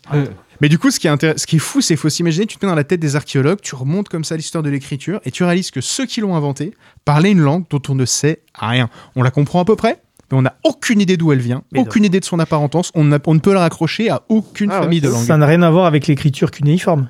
Si, tout Si, à fait. c'est ouais. ça. C'est les- D'accord, c'est- alors, alors, ça, ouais, ok. c'est eux qui ont inventé l'écriture cunéiforme. Majeure différence entre le Cunéiforme en sumérien forme de clou. en forme de coin. De coin De coin, c'est en fait c'est des petits coins de des petits coins de roseau. C'est des angles à la con. ouais.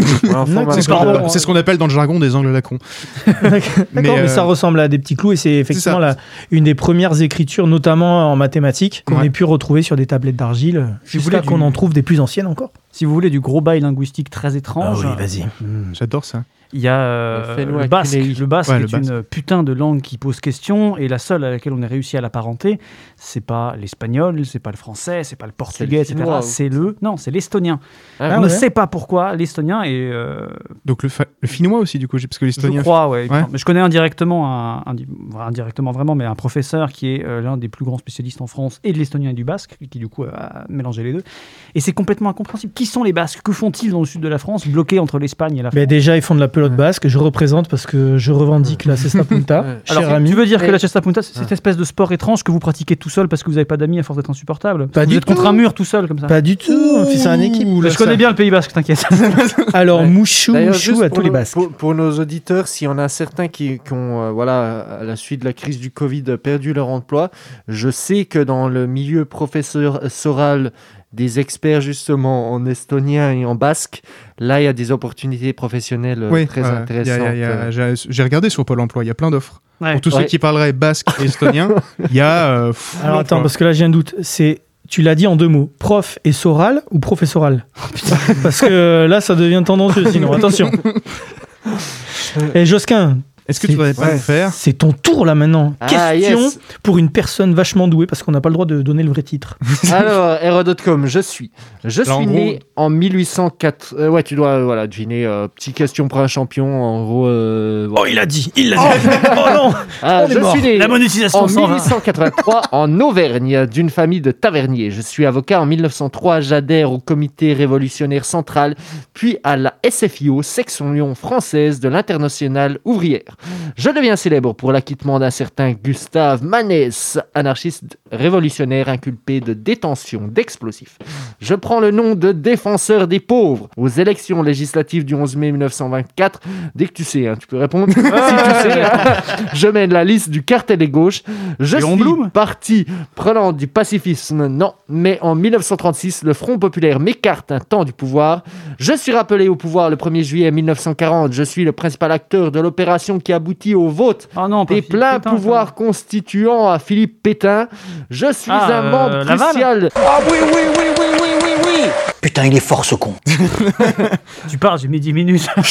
non, mais le 20 e faut pas m'interroger sur le 20 e Ouais, mais du coup, ce y a, c'est quand même ouf de voir le, le, le, le- Parcours parcours, gars, quoi. ouais. Parcours Ouais, de gauche faut, et tout. faut- faut dire que pour répondre, tu as eu besoin d'avoir euh, l'aval de tes parents. Exactement. Ah, voilà.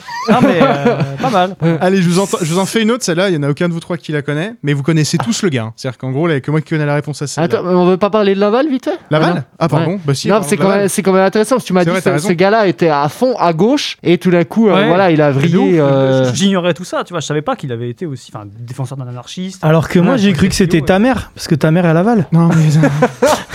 Alors si ça te dérange pas Pardon, Mais euh, ce, qui, ce qui est intéressant, la leçon à tirer de tout ça, c'est qu'il y en a beaucoup en fait du gouvernement de Pétain qui sont comme ça. Bousquet, c'est un travailliste. Et puis après aussi, c'est-à-dire que Mitterrand, par exemple, lui, il a fait l'inverse. C'est-à-dire qu'il a commencé à l'extrême droite et il a fini. Alors ça ne se voit pas parce qu'on est à la radio, mais euh, une grosse guillemets Alors toi, doigts. ça y est, t'étais Ouais. un expert du Moyen-Âge, maintenant t'es un expert de Mitterrand. Et Le Pen, Alors, non. Le Pen, lui, il a commencé à l'extrême droite et il a fini à l'extrême droite. Il a- Ah ouais, il a- très fort. il a un peu oscillé quoi pour la fille. Et Attends, il s'est un peu gauchisé quand même, parce qu'il a arrêté les bails avec les Algériens, tout ça. Bon. Mais euh, ouais, du coup, ça c'est vraiment un truc qu'il faut retenir, c'est que les gouvernements d'extrême droite, gouvernements fachos, ne sont pas forcément de fachos. Faut hein, retenez bien que celui qui a organisé la rafle du Veldiv, donc l'arrestation de je dis comme ça de mémoire 22 000 juifs, Mhm. dont il n'en subsistera que une quelques centaines à la fin, est organisé par Bousquet. Et Bousquet, il a un parcours de gauche. C'est tout simplement un opportuniste, c'est un ambitieux. Et c'est un mec qui échappe C'est un à gros tout. connard, juste. Euh, De fait. oui, ouais, c'est un de, de Bon, fait, on- voilà, de fait. Et il restera ami avec Mitterrand jusqu'à la fin. Donc en gros, lui, il n'est pas arrêté pendant les procès. Mm. En gros, on- Ah ouais il se prend un procès au cul, il me semble, dans les années 80 ou 90.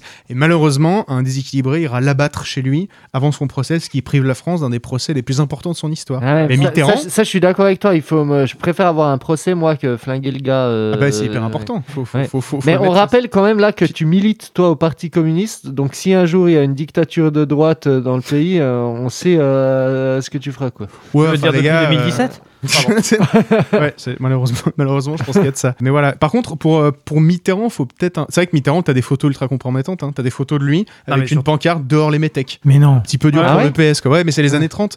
Après, par contre, Pétain, je crois qu'il faut reconnaître, et je, encore une fois, j'ai pas envie de dire de conneries, mais il quitte assez vite euh, le pétainisme, par contre. Oui, non, mais bien sûr, c'est juste qu'en revanche, après, derrière, on en a toujours fait une sorte de Ah oui, mais c'est le seul qui a permis à la gauche de réussir en France. Ouais. Et là, genre, eh, excusez-moi, il a juste buté l'influence communiste qui nous a permis d'avoir la sécurité sociale, euh, pas mal de choses dans ce genre-là, mais on va partir sur un autre sujet. mais pour en revenir à Laval, c'est vrai que curieusement, euh, Guillemin, dans sa conférence sur euh, le pétainisme, je crois, défend beaucoup Laval parce qu'il l'a croisé et il a dit que c'était quelqu'un de, en soi, très bien, ce qui surprend de la part de Guillemin, qui est quand même plutôt penché euh, gauche. Ouais, Mais enfin, bon, Guillemin, euh, c'est quand même le mec qui a mis la- qui a mis l'objectivité en prison, quoi. Je suis un maxi Oui, fan ah- du mais alors. Ah ouais, non, mais pareil, c'est ça. T'es là, genre, Ah le mec, bon, c'était le euh, premier à re- faire de la vulgaire en mode genre, mais je m'en bats les couilles. Bon, Romain, calme-toi, pète un coup. Mais écoute, Allez, les gars, je crois que c'est. Tiens, en fait, je vous en fais un petit devinette pareil. Donc là, c'est un mec que vous connaissez tous. Je suis homme politique d'envergure mondiale. Je suis né en 1890. En 1911, je travaille comme jardinier dans la banlieue du Havre. Puis lors de mon séjour aux États-Unis, je rencontre des nationalities de tous bords, des Africains, des Coréens, et j'assiste atterré à des lynchages de noirs par le KKK. Je préfère donc partir à Londres, où je travaille comme nettoyeur de route, et puis carrément comme chauffeur de salle. Vous l'avez pas? Vous le connaissez Non. tous. Je rejoins dès 1920 le Parti communiste français. En, 1920 en 1923, me voilà quoi? Barès Non. Ah non, mais ne réfléchissez pas, je vous l'affirme, c'est pas terrible. C'est nul, nul, archi nul, vous êtes des zéros. Alors, je vous donne un indice, il n'est pas français. Ah. En 1903, me voilà arrivé Pot. à Moscou. Quoi? Pol Pot. Non. La compote, hein, donc. En 1903, me voilà arrivé à Moscou pour parfaire ma formation. Puis je pars mener des activités subversives et communistes dans le sud de la Chine? Lénine, Mao. Après un passage fantomatique en France où les services secrets ne parviennent pas à me capturer, je finis par rejoindre le Siam, la Thaïlande, pour y structurer le réseau communiste Ho Chi Minh. Effectivement, Ah, c'est Ho. Chi Minh, le- Ouais. celui qui va être donc euh, le dirigeant plus ou moins du Vietnam et du Viet Minh, puis du Viet Cong pendant la guerre du Vietnam et qui s'est avant opposé aux Japonais et aux Français. C'est un mec qui a commencé comme jardinier au Havre, qui a travaillé comme cuisinier sur des paquebots, qui a été chauffeur de salle, qui a fait le tour du monde. Ça, c'est un truc qu'on oublie souvent. C'est Il a vraiment un échappé type, à euh, tous les services secrets de l'époque. Le mec fait- était une putain d'anguille. hein. Ouais. Mais beaucoup de ces grands leaders euh, communistes, ils ont parcouru le monde. C'est pas, c'est pas les gars qui viennent du peuple, hein, généralement. Sauf les- Bah, je- tu vois, je faisais la vanne sur Pol Pot, mais Pol Pot, il a étudié en France aussi, par exemple. Ouais. T'es sûr? Sûr à 100%, ouais. Ah ok, je pensais que c'était Sihanouk qui était Paul Mais Pot sans, aussi, ouais. sans doute plus jeune. Par contre. Mao, il est jamais bougé son cul de la Chine, lui. hein. Non, non, puis Lénine, Ah, pareil. hein. Enfin, si, il est allé genre Il est à allé en Bâle Russie. pour faire 2 deux, trois, trois cures de- des intox. comme- Ouais, Lénine, il a quand même passé un petit moment en Suisse, ouais. Ah oui, oui, oui, oui, oui. C'était pas un problème ça à l'époque, on se rencontre entre révolutionnaires autour d'un café au bord du lac Léman. enfin, Ouais, ça- Ouais, bons ça bails, quoi. Genre, non, mais de toute façon, la révolution, elle arrivera jamais de notre vivant. Oh putain, 1917 Et Bakounine, toi, dans le Jura suisse aussi. Oui, c'est belle- vrai, belle c'est vrai, ça, personnalité. Bakounine, ouais. Un grand anarchiste russe. Mais je me demande elle a. C'était quelle année, Bakounine? Euh, bah, il essaie de rejoindre la commune, et il n'y arrive pas, il Hmm. fait la commune de Lyon et il prend une raclée. Ah oui, parce que euh, la réflexion que je m'étais faite, parce que ma grand-mère, elle a grandi dans le même petit bled que où Bakounine a passé euh, du temps, et je pense que quand ma grand-mère était jeune, il y a des gens dans le village qui ont connu Bakounine. Ah ouais? Ouais. Du coup, l'émission touche à sa fin. hein. Merci pour cette anecdote des grands-mères des familles. N'oubliez pas de nous suivre sur les pages Facebook, Instagram de l'émission Louis 1664. Abonnez-vous, partagez notre podcast, peut-être remportez les bracelets en cuir de notre invité Hérodote.com. Ou alors euh, ceux de Romain et Josquin, mais là c'est plus ambiance fistinière, méfiez-vous. Merci à toute l'équipe de l'émission, merci Josquin, où est-ce qu'on te retrouve l'ami Ouais, bah, vous me trouvez bah, sur les réseaux sociaux ou à Montmartre façon stand-up. Voilà, vous me voyez me balader dans la rue euh, de Montmartre. Ou dans les cimetières tard le soir, hashtag euh, Bertrand le nécrophile. Bertrand le nécrophile. Romain, où est-ce qu'on te retrouve? Bah moi c'est toujours Diable et Détails, restez un peu au courant de mes actus parce que là je suis en train de faire deux documentaires en partenariat avec une boîte de guides, un qui va être sur les Templiers, la vendredi j'ai rendez-vous aux Archives nationales pour consulter les procès-verbaux des Templiers. Ah, et donc excitant, diable et ta vie. détails.com, diable au singulier, détail au pluriel, suivez-moi et sinon là je continue à faire une saison sur l'histoire des sexualités. Eh ben c'est beau. Hérodote.com, où est-ce qu'on te retrouve Euh, bah, Partout. YouTube, euh, non, non, alors j'ai quitté les réseaux parce que c'est de la merde. euh, mais du coup, ouais, bah, bah, sur YouTube, en fait, principalement. Donc, euh, sur la chaîne YouTube Hero.com, vous avez aussi euh, la merveilleuse adresse mail super pro qui s'appelle hérodotecomlevray.gmail.com. parce que Hero.com apparemment était déjà pris. euh, C'est vrai? euh, Ouais, je t'assure. Sur Gmail, il y avait déjà un Donc j'ai fait hérodotecom le vrai. voilà, le seul, l'unique. Alors tu sais quoi, on va te lancer un petit défi de Louis 1664. C'est quoi C'est que tu arrives à nous placer dans une de tes vidéos. Louis 1664. Et du coup c'est quoi ton partenariat avec Nota Bene que t'as annoncé Ah oui, euh, bah, c'est juste qu'on va bosser sur un musée euh, qui s'appelle le musée de l'archerie à Crépy-en-Valois que je vais visiter mardi prochain et on va juste faire une vidéo là-dessus en fait tout simplement parce que les musées étant dans la merde aujourd'hui, euh, vous êtes bien placés pour le savoir. Ouais. Euh, bah du coup euh, on essaye de faire leur promo comme on peut en fait. Trop Donc, cool. on va bosser avec eux là. Ok. Voilà. Ouais, cool. bah d'ailleurs, si euh, ouais, les musées sont tellement dans la merde que euh, vous pourrez acheter ben, les œuvres du Louvre bientôt euh, à prix réduit, quoi. Donc, euh, Comme Picasso l'avait fait en son temps. voilà. Peut-être grosse sourasse. Ouais, bah Rémi, vas-y, t'es beau gosse. En fait, ouais, quelles sont tes actus, quoi Eh ben écoute, euh, moi c'est animation, réalisation, post-production, petit doigt dans le fion. Euh, c'est que de l'amour avec des pôles autour. Euh, voilà. Moi vous me retrouvez Rémi. pas, vous me retrouverez jamais les gars. bon en tout cas par contre, si vous êtes artiste, groupe de musique, que vous souhaitez également passer dans l'émission, laissez-nous vos commentaires et vos liens sur nos réseaux. Louis 1664. On se retrouve très vite pour une nouvelle émission de Louis 1664.